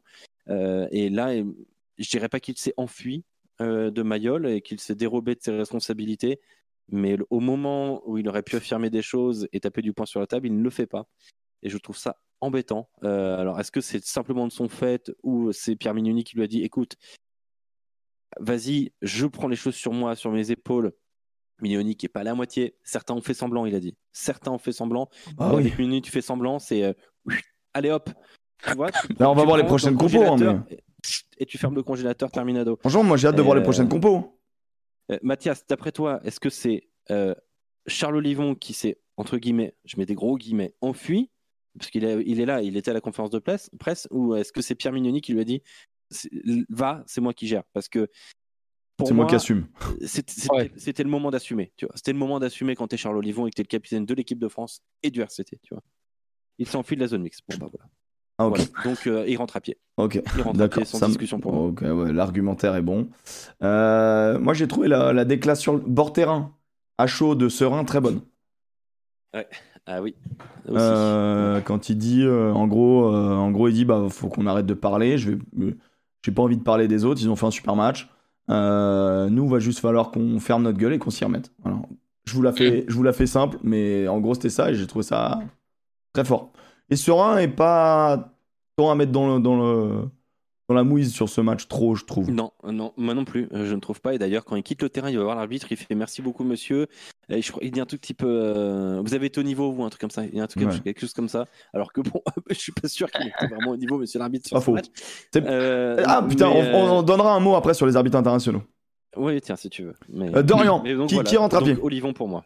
Euh, je vais mettre un joueur de l'UBB euh, à pied et je vais Ah ouais. mettre Santiago Cordero parce que depuis euh, quelques matchs et quelques saisons, il n'apporte plus rien à, à cette équipe de Bordeaux-Bègles. Il n'arrive plus à franchir comme il arrivait à faire, tu sais, franchir cette première, euh, ce premier bloc, cette première euh, défense et derrière, ça suivait derrière. Il arrivait euh, toujours à Délit de mettre sale gueule. Délit de sale gueule au- pour Cordero. au- ouais. Aujourd'hui, il n'apporte plus rien, il n'apporte plus cette avancée qu'il a porté. euh, et, et Tambo, il était pas loin aussi de mettre euh, un, parce que s'il marque pas son essai, lui aussi, il aurait pu prendre. Euh, mais Cordero, voilà, il apporte plus qu'il a porté dans. dans, dans... Il n'arrive plus à faire cette différence qu'il arrivait à faire et à faire que l'UBB était dans l'avancée. On se rappelle de ce match contre le Racing l'année dernière, il met un triplé quand même face au Racing. Il a porté quelque chose aujourd'hui, depuis euh, maintenant quelques matchs, voire même depuis la saison dernière, il apporte plus grand chose et on l'a encore vu face à Brive.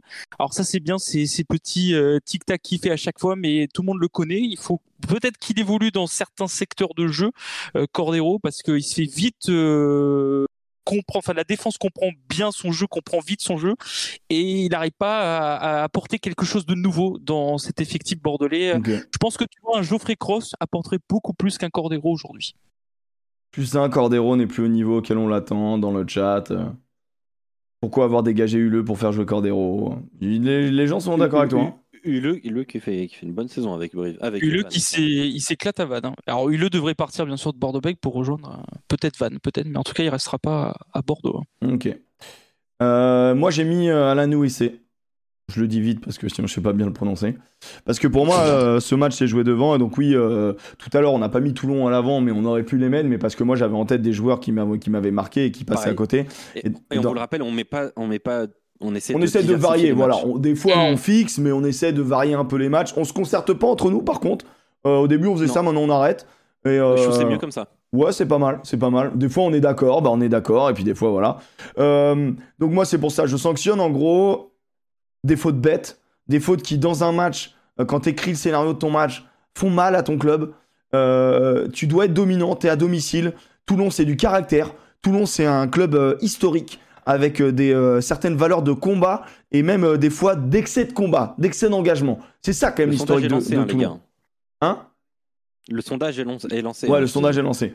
Et, euh, et du coup, du coup, bah moi je suis, je suis pas d'accord en fait. Genre de voir, de voir des mecs de, des, des secondes barres qui doivent faire le taf et qui doivent faire avancer leur équipe, qui n'y arrivent pas et qui ont en plus créé, font, font des fautes ou alors je l'ai fixé lui, mais il y en a d'autres.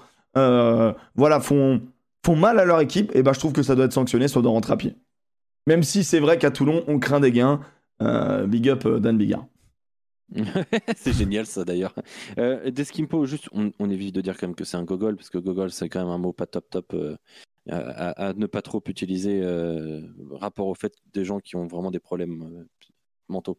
Mais on a Euh, compris le- ton message. On a compris, on a compris, je comprends. Mais oui, si on peut mais éviter ce genre voilà. de truc, c'est cool. Voilà. Et bah putain, ça s'est joué à Euh, rien jusqu'au dernier moment. Il y avait Olivon qui était pas loin. Et c'est euh, Alan Oh, Ouessé qui. ah ouais. Un mec, ça s'est Ah joué à ouais, rien. Il y a eu une, une, une Ah, enchaînement de convaincant. Hein. Ouais, J'ai parlé en dernier, ça a peut-être été, peut-être été C'est fort. la triche. Euh, Et Dan Bigard qui prend des notes pendant le match. Ah, mais qu'est-ce qu'il note? Bah, Parce que si c'est les plans de jeu, mec. euh, Si c'est les combis, mon gars, il a, il a pas dû noter grand chose. Hein. Non, mais il- tu sais que euh, Mathias Marlou nous a raconté une histoire géniale. Euh, il arrivait euh, sur les premiers entraînements où il avait sur, sur des bandages, là, tu vois, il avait mis toutes les combinaisons.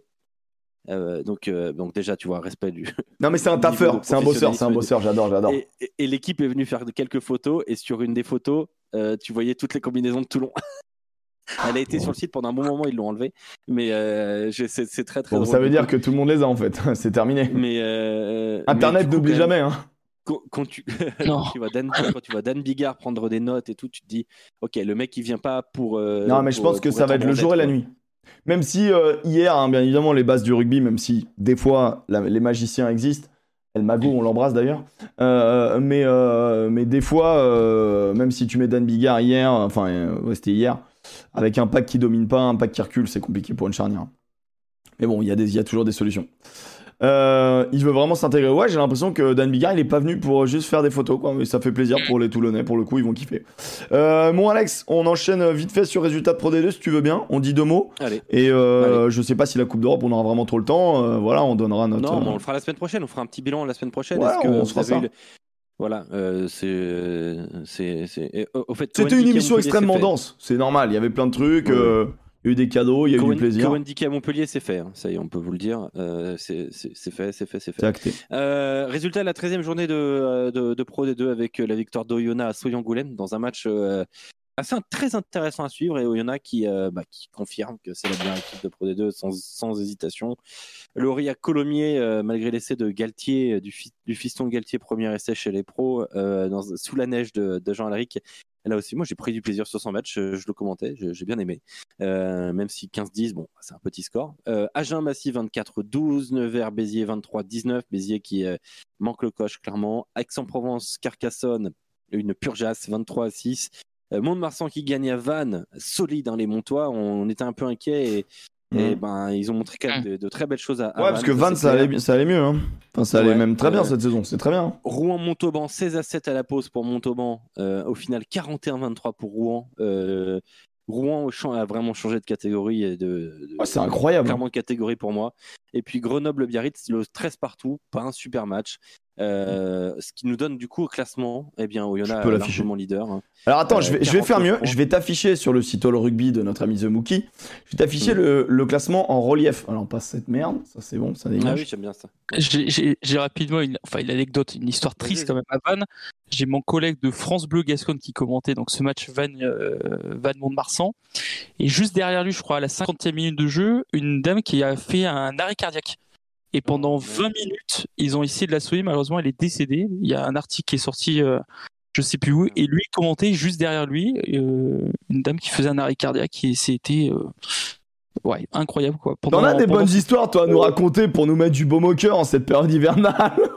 Ah, terrible. Ouais, terrible. Ah ouais, ouais. Donc, euh, pour en la- tout ouais, cas, pour on lui souhaite un. le mec de France Bleu, tu sais, pour la mort de. Tu sais que. ce- Je veux dire, il était pas bien. Tu commentes le match et derrière Ouais, c'est ta caméra dur. qui est en train tu sais de. que pour, pour amener un peu de sourire, ce mec de France Bleu commande des matchs de rugby sur France Bleu Pays Basque. Ok. Sache-le. Le monsieur qui avait dit euh, on lui souhaite euh, bon courage. Ouais, c'est ça, c'est incroyable. C'est un commentateur, c'est un commentateur de rugby. On lui souhaite, euh, bien sûr. Regardez le classement de la Pro D2 en relief. Oui, Ah ouais. c'est vraiment, Ouais. c'est. Oyonnax Yeah Ah, c'est incroyable. Donc, Oyonnax, vraiment 49 points. Biarritz, euh, 37 points. Puis là, après, t'as un bon. un- Là, t'as, après, t'as le peloton, le groupe Eto. euh, et puis après, derrière, il y a les suiveurs, hein, bien sûr. Et puis au fin fond, il y a Massy, quoi. Euh, mais ouais, c'est, c'est un. Ma foi, c'est la densité du. euh, du euh, championnat de Pro D2 qui est assez intéressant. En fait, ce que je trouve ouf avec la Pro D2, c'est que chaque année, il y a un mec qui surclasse. Tu vois ce que je veux dire? Genre, on a eu, euh, Mhm. on a eu euh, bah, Perpi, on a eu, on a eu Mont-de-Marsan, on a, on a Oyonnax. C'est, fou quand même. hein. Ouais, mais Oyonnax, c'est pas une surprise. Pour le coup, là, on est Non. sur, sur quelque chose d'attendu et, et voilà, quoi, clairement. euh. Et alors, peut-être pour Provence, ouais. Comme dit Mathias, il va falloir quand Ouais, même alors euh, du mieux. Alors peut-être. Voilà, donc. Les copains, les, euh, les matchs du week-end. Alors. euh, Ah, il faut faire les pronos. Ah là là là. Ah ouais, faut bah faire tous les pronos, mec. Si. Alors. Allez, Ah. vas-y, on Ah. fait les pronos en vitesse parce que je suis attendu par madame. Ouais, ok, mec. je- On a tous envie de baiser, mec. Euh, alors, prono du top 14, on s'en fout. Prono de la Champions Cup. Ah, est-ce que tu nous as fait la. Ah, il nous a pas fait la. Merde. Il nous a pas fait le, le, bah, le- le challenge. Mais attends, peut-être qu'on peut le dire. hein. Moi, j'avais noté quand même sur, le, sur la challenge que. euh, Non, j'ai noté que. euh, attendez. Ouais, le Leinster, ils étaient à 9 matchs, 9 victoires. Mais ils avaient, pas, ils avaient joué aucune province euh, Sudaf. Mhm. Ce qui est quand même un peu facile, quoi, tu vois. Entre guillemets, Facile quoi. aussi. hein. Euh, alors, ça démarre, du coup, sur les matchs euh, européens. Donc, c'est vendredi avec un très joli London Irish Montpellier. Qui qui gagne En fait, c'est dur parce qu'on a pas les compos, donc on sait pas s'ils y vont en mode euh, sérieux. ou- Montpellier. Allez, Montpellier. Moi, je dis Montpellier aussi. Allez. Pareil, Montpellier. Euh, Ok, en Challenge Cup, on a un beau stade français Benetton, stade français. Stade français. Benetton. Oh là là, il est grand Oh, il est grand Oh, il est grandiose Oh, il est grandiose On a USAP, Ça, ça va pas être l'objectif pour moi du Stade français cette année. USAP Bristol. Bristol. Bristol. Moi, je dis USAP. j'ai, j'ai- j'ai envie de leur faire confiance. J'ai envie de leur faire confiance. euh, J'ai envie d'y croire. J'ai envie d'y croire. On a ensuite euh, le lendemain, du coup, samedi. Samedi, oh alors là, le match de 14h, peut-être que je le ferai en, en live, je sais pas encore. Euh, 14h, Racing 92 Leinster. Racing. Leinster. Racing. Ouais, ça va être, ça va être chaud. Shark Harlequins. Euh, les Sharks. Ah, tu fais tout, tu fais aussi Bah, je fais tout le monde, je fais euh, tout le monde, je fais tout le monde, non? Pff, ouais, franchement, j'ai pas su- suivi de. Ouais, les Sharks, si tu veux. Ouais, Sharks. Clermont Stormers. Moi, je dis Stormers. Stormers. Moi, je dis clairement. Euh, Gloucester euh, UBB. UBB. Gloucester. Ça dépend de, ça dépend de l'envie de l'UBB. Je dirais Gloucester. Il n'y a pas les internationaux. hein. Il n'y aura pas Jalibert, par exemple. Ah bah c'est c'est une très bonne information ça. Euh, Bulls Lyon. Euh, du coup, du coup, Gloucester. Il y aura, mec, il y aura regarde, Holmes. regarde ces informations. euh, c'est qui déjà qui C'est c'est Casgrain, c'est ça qui. euh, qui, Non, euh, Non, c'est Griffy, c'est Griffy. Griffy, s'il te plaît. Gloucester. Et il a dit l'UBB, hein. Et il a dit l'UBB plus 12. Bulls de Lyon. Moi, je dis les Bulls. Bulls quoi? Bulls Bulls Lyon. euh, Oh oui, oui, Bulls, Bulls. Terrible. Stade Rochelet, Northampton Saint. Stade Rochelet. La Rochelle. La Rochelle. Castres, Exeter. Castres. Exeter, pour vous donner une petite information, c'est, ça, ça cartonne pas, pas non plus en championnat. C'est, Castres. actuellement, c'est 7ème, Castres. 9 matchs, 4 victoires, 5 défaites. euh, Castres. c'est pas Exeter, Exeter grandiose, quoi. Après, peut-être qu'on on va se tromper, mais. Donc, ça, c'était pour la, pour, la, pour la H-Cup. Et pour le, le challenge en 2-2, il est où? Il est là. Oh, putain, Lyon-Dragon, on s'en quart. Euh, Basse Glasgow, on s'en quart. Pochita Allez, Po, j'ai envie d'y croire. Euh, Cheetahs. Cardiff Brief. Oh le Brive, Cardiff. Brive T'es fou, toi. c'est leur compète. match, match nul. Match nul. Je veux pas avoir de vainqueur. Je veux pas avoir ce match. Euh, Connard de machin. Et Zèbre euh, Toulon. euh, je veux dire Toulon Zèbre. quand même. non, Ah Zèbre. ouais. Toulon. Toulon, ils ont mis tout le monde au repos. C'est Zèbre, pour moi. Moi je dis quand même Toulon. Je pense qu'il va y avoir des, des mecs qui vont se bouger. Et de l'autre côté, du coup, euh, le dimanche, 14h, Sale Sharks contre Ulster. Je vais mettre Ulster. Ulster. Munster. Ah oui, pardon, euh, Dorian. Sœur, ouais, ouais, pareil, pareil. Euh, à 16h15, Munster contre le Stade Toulousain. Un match intéressant. Munster. J'ai envie de mettre Toulouse. Toulouse. Saracens non. Saracens, 800 fois. Saracens. Osprey, Leicester Tiger. Tiger. Leicester. Leicester. Et il nous manque. euh, Est-ce qu'on a de la Challenge Le Cup Clan Scarlett, euh, Aviron Bayonnais. À 16h15. Scarlett. Scarlett, ouais. Voilà les copains. où au classement Juste de, du Et premier, bah écoute, tu as, t'as sacrément chuté euh, Merde. sur cette journée, euh, mon Alex, puisque tu n'as mis que 3 points. 3 vulgaires points ridicules. Alors qu'avec euh, Joseph, on a tous les deux mis 6 points. Euh, et donc, Oh du là coup, là. au classement, Joseph est premier avec 49 points. Je suis deuxième alors que j'étais euh, troisième Oh avec là, 47 j'étais points. Et tu as donc, tu étais à ex aequo avec euh, Joseph, tu as que 46 points donc. Tu es un petit caca. A little poo, comme disent les Américains. Mais tu es le seul à avoir fait un grand chelem. Et moi, et moi, je vais te dire, je fais pas le grand chelem. Pourquoi? Parce qu'entre La Rochelle et le Stade français, je voulais tellement pas dire Stade français que j'ai mis match nul. C'est ça ton problème. C'est mon orgueil. Mon orgueil m'a tué. Les copains, merci infiniment d'avoir suivi cette émission. Euh, merci beaucoup. Euh, vous êtes toujours présents, ça fait euh, grave plaisir. Alors qu'on sait que voilà, et on a on, dure un petit peu, mais là aujourd'hui l'actu rugby était quand même assez assez incroyable dans le bon comme dans le mauvais. On vous tient informé de tout, bien sûr. La prochaine fois, potentiellement le, le Leinster Racing, potentiellement samedi, je le fais en live en viewing party sur sur la chaîne. Et puis demain matin, moi, ce sera du biathlon à partir de 10h sur un jeu magnifique qui s'appelle Angel Biathlon, un jeu gratuit où on s'amuse bien. Je vous souhaite à tous une belle soirée. Euh, L'émission est à voir, à revoir en podcast. On n'a donc pas encore vraiment parlé de la, Champions Cup, si on était hype ou pas hype. On verra, on analysera tout ça euh, le lendemain. Et puis on fera euh, d'autres analyses plus propres sur le, TikTok. On va essayer de faire ça aussi. Des gros bisous, passez une belle soirée. Et à très vite. Ciao les potes.